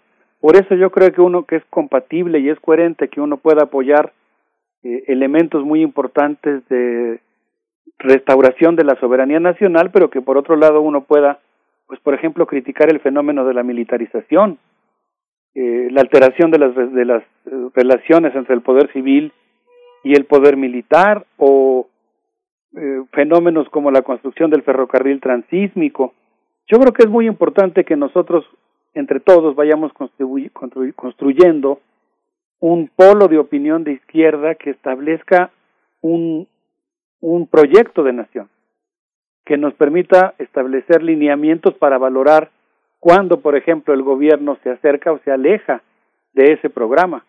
Porque como tú bien mencionas, ¿no? El asunto es que habrá una serie de fenómenos que se van a presentar, pongo el caso de la militarización, que pues no sabemos después qué va a pasar, ¿no? O sea, no va a ser muy difícil revertirlos. Bien, pues Alberto Betancourt, eh, vamos, vamos ya en este momento a hacer una primera pausa musical. ¿Qué propones para esta mañana? Qué rápido se ve el tiempo, Berenice. Les propongo que escuchemos a los Leones de la Sierra de Jichú con esto que se llama Versos de Amor Apasionado, o yo diría que también se puede llamar Mal de Amores. A ver qué les parece.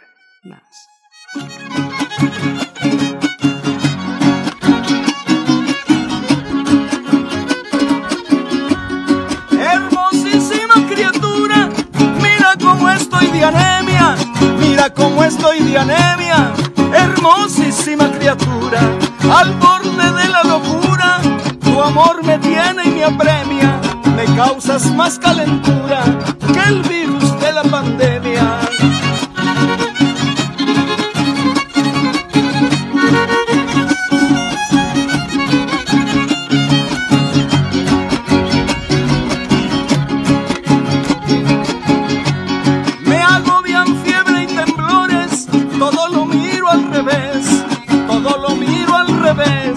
Me agobian fiebre y temblores, pero perdonen doctores, ya lo padecí una vez, se trata de mal de amores, coronavirus no es.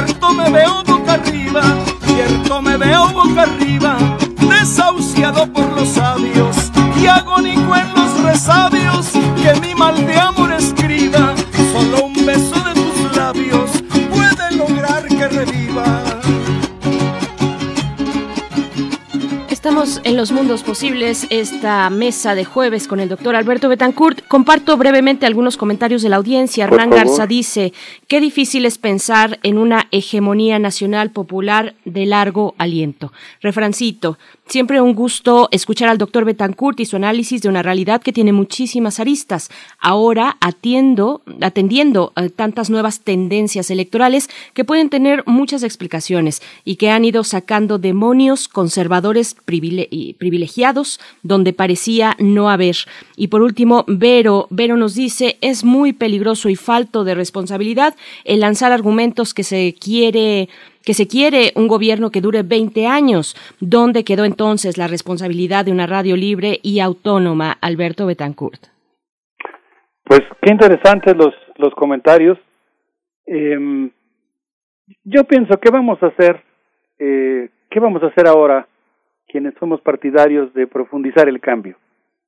Porque yo creo que hay millones de mexicanos que estamos en la idea de que es importantísimo profundizar el cambio, eh, establecer un rumbo que restaure nuestra soberanía, que le imprima una orientación popular al gobierno. Y yo creo que la clave del asunto está en la participación y en la organización popular. Porque creo que una de las eh, fallas que desde mi punto de vista eh, se han presentado en este periodo es que no estamos como sociedad, digamos, construyendo un sujeto colectivo, o no, o más bien, lo estamos haciendo de una cierta manera, pero creo que hay mucho más que avanzar en la construcción de un sujeto crítico colectivo, eh, agente político. Yo no sé qué opine, pero creo que en buena medida pues lo que necesitamos es una organización que permita realizar esta reflexión colectiva y que permita eh, establecer un rumbo. Porque el problema, uno de los problemas que yo vería que se presentó y se manifestó en el resultado electoral es que, pues, eh, ¿cómo decirlo? Se cerró Morena, por ejemplo. Morena se cerró en cuanto tuvo un triunfo electoral bajo el argumento de que pues iba a llenar de oportunistas y, en un momento en el que en el que Morena podía haber jugado un, un papel fundamental como gran educador y gran organizador político se cerró.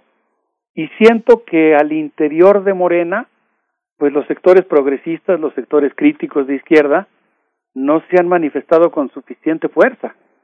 Creo yo que en la designación de candidaturas que es tan importante en este momento pues predominó un grupo muy concreto formado por Marcelo Ebrard, por Ricardo Monreal, que está jugando un papel increíblemente protagónico, que logró poner en la dirección de Morena a Mario Delgado y que pues hicieron una serie de cosas que pues digamos permitieron que Morena en esta especie de, re, de plebiscito entre dos proyectos de país pudiera ganar, yo diría de panzazo, con una victoria importante, pero pues por otro lado con una derecha que resucitó y que sigue viva, peligrosamente viva.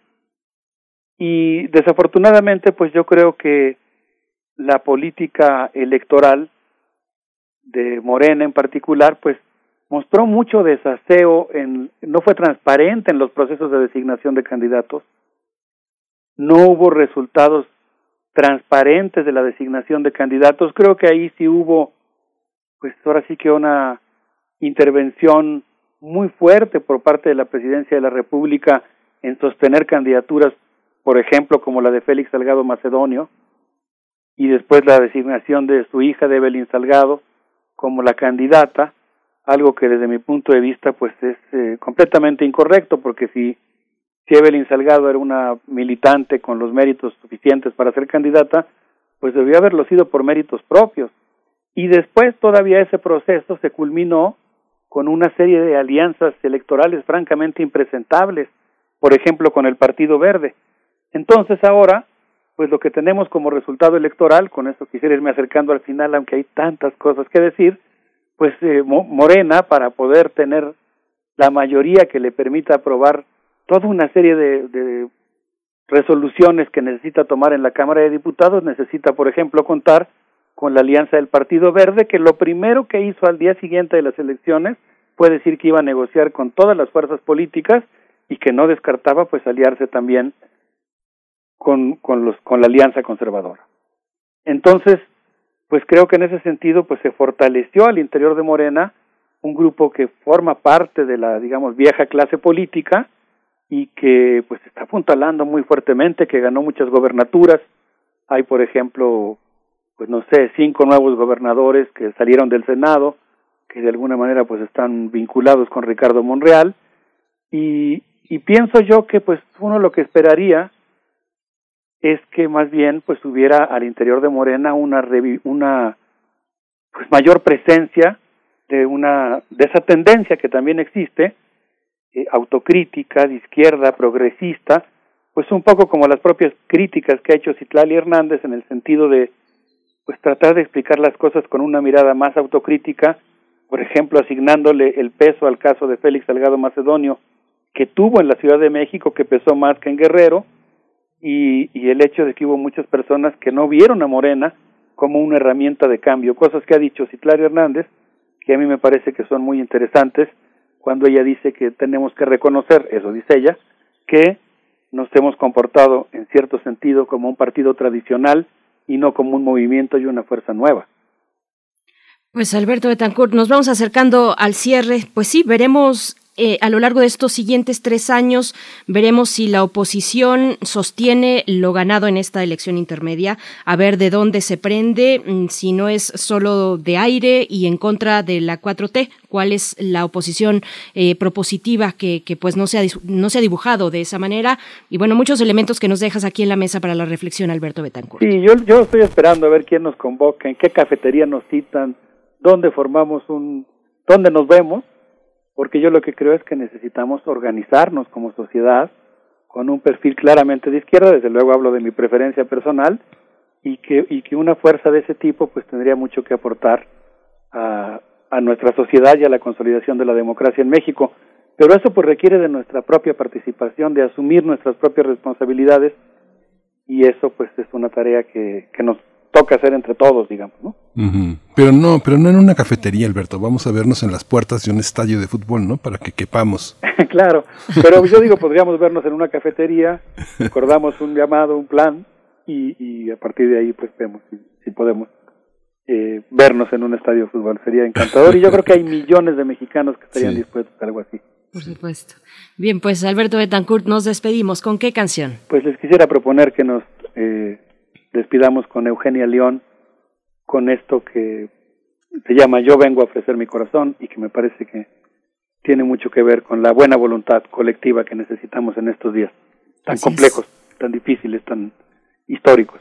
Varios comentarios se siguen eh, pues acumulando en nuestras redes sociales. Ojalá tengas oportunidad de darles lectura. Se nos acaba el tiempo de esta mesa de mundos posibles, pero como siempre te agradecemos, Alberto Betancourt. Nos encontramos el próximo jueves. Muchas gracias. Un abrazo. Un abrazo. Hasta pronto. Vamos con Eugenia León.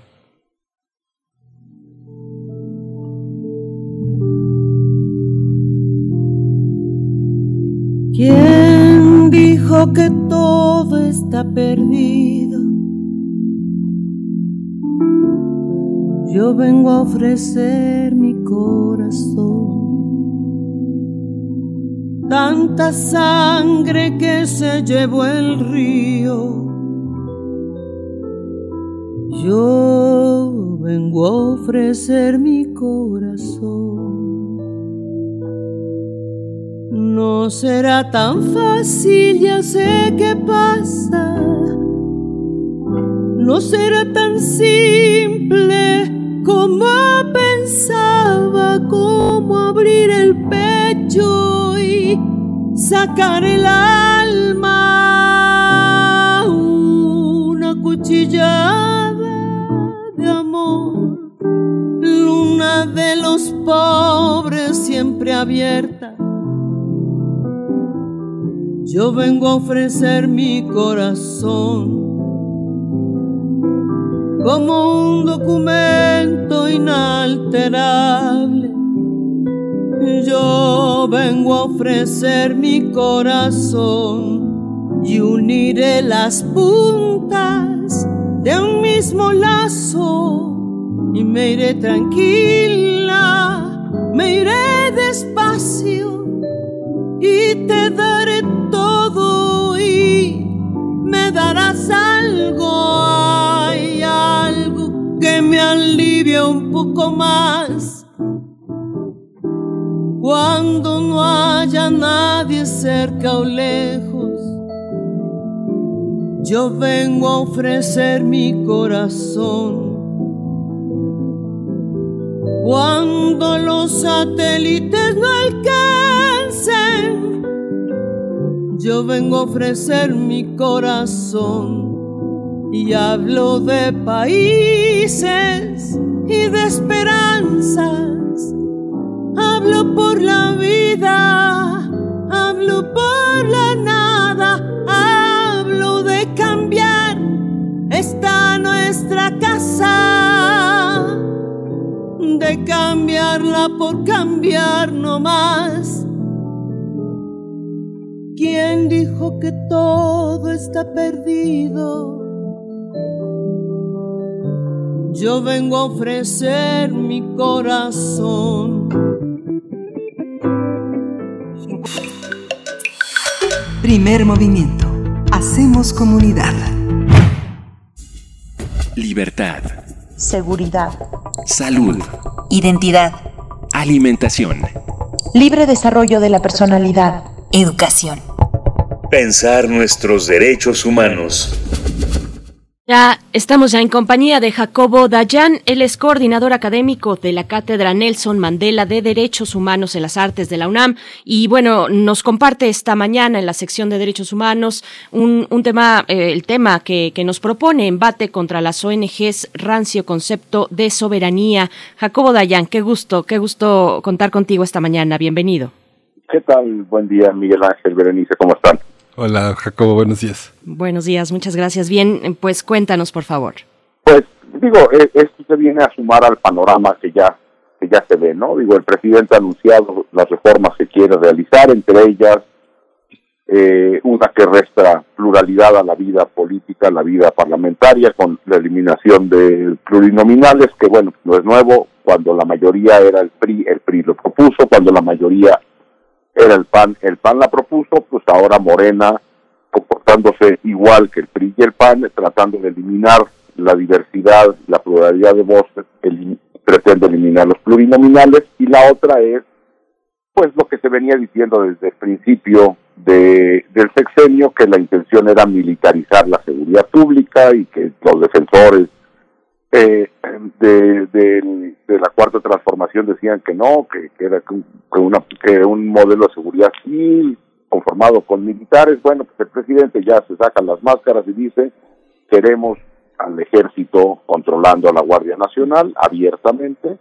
Y a esto se suma, y esto no es nuevo, esto ocurre en varios países, un embate contra organizaciones de sociedad civil, es decir, contra las voces independientes, contra las voces críticas, y eh, tenemos ahora ya, además de los embates cotidianos del presidente contra la clase media, contra la clase intelectual, contra la clase estudiada, contra la, etcétera, etcétera, ahora se suma ya un par de iniciativas de ley que pretenden regular o prohibir o controlar o amedrentar a organizaciones de sociedad civil, una en la Ciudad de México, que la pretende, que pretende equiparar la dirección de organizaciones de sociedad civil con el servicio público, que pues, hay un despiste de origen. Una cosa es dirigir una organización de sociedad civil y otra cosa es ser servidor o servidora pública.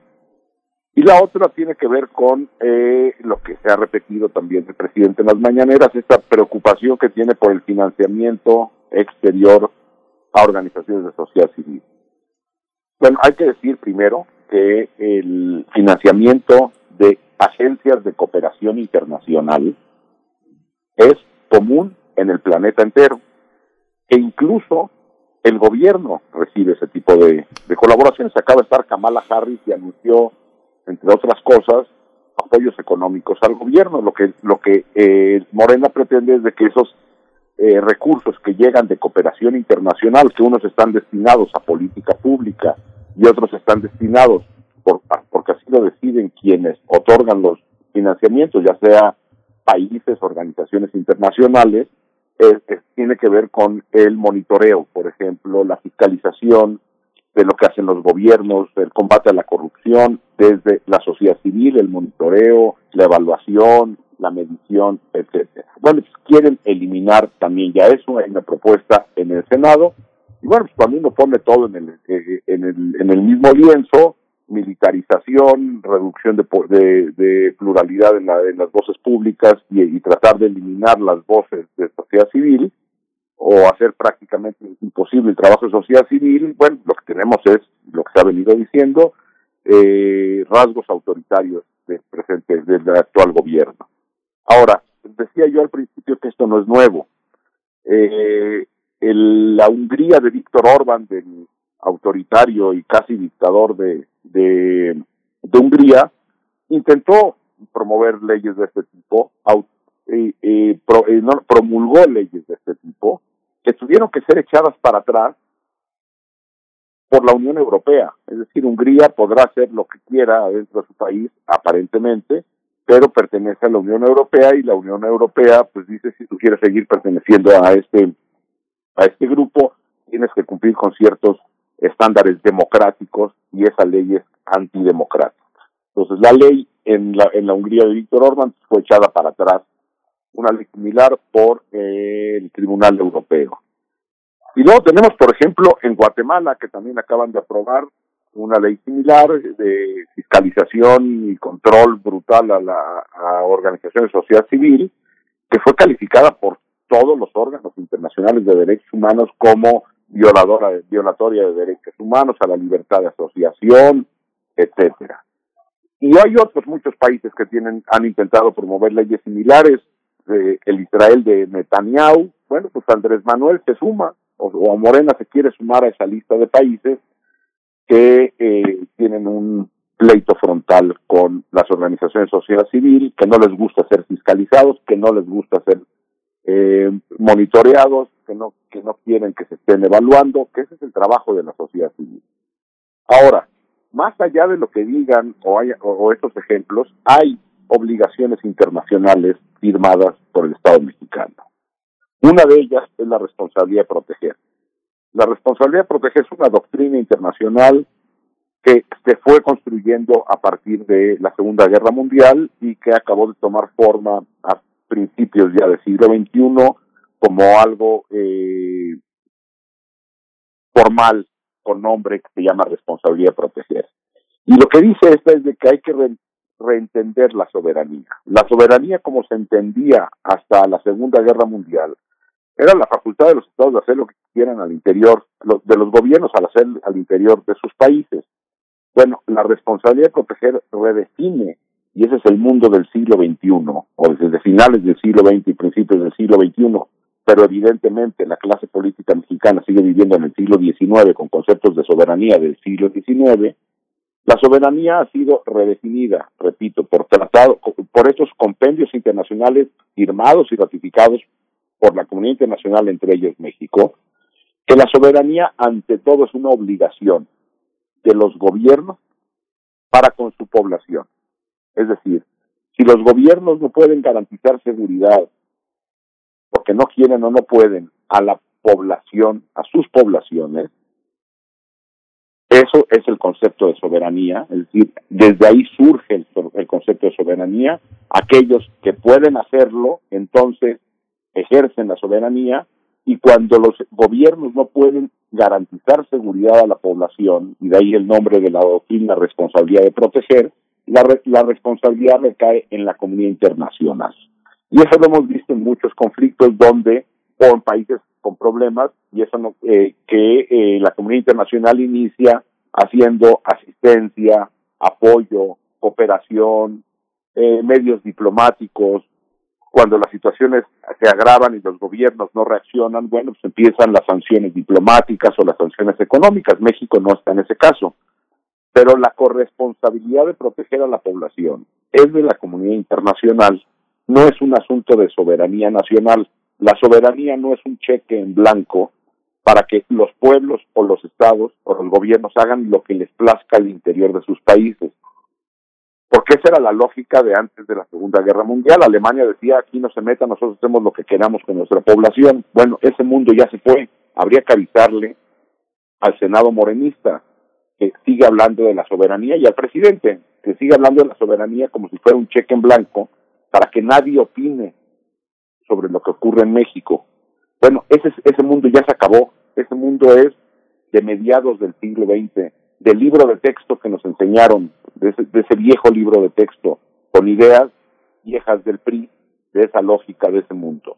El mundo de finales del siglo XX y del siglo XXI entiende la soberanía como una responsabilidad de proteger a la población y de no poderlo hacer hay una corresponsabilidad de la comunidad internacional.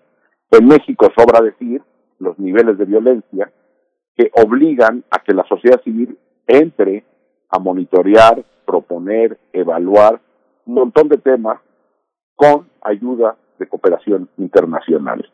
Entonces, creo que lo que tendríamos que estar ahora discutiendo, más allá de la línea 12, que es importante, y más allá de la grilla política postelectoral, es eh, la Guardia la Guardia Nacional militarizada, es decir, ya es la militarización absoluta de la seguridad pública, echar para atrás países cuyo eje es lo militar, pues ahí está la historia, no entiendo por qué pretenden pensar que eh, el caso mexicano será distinto.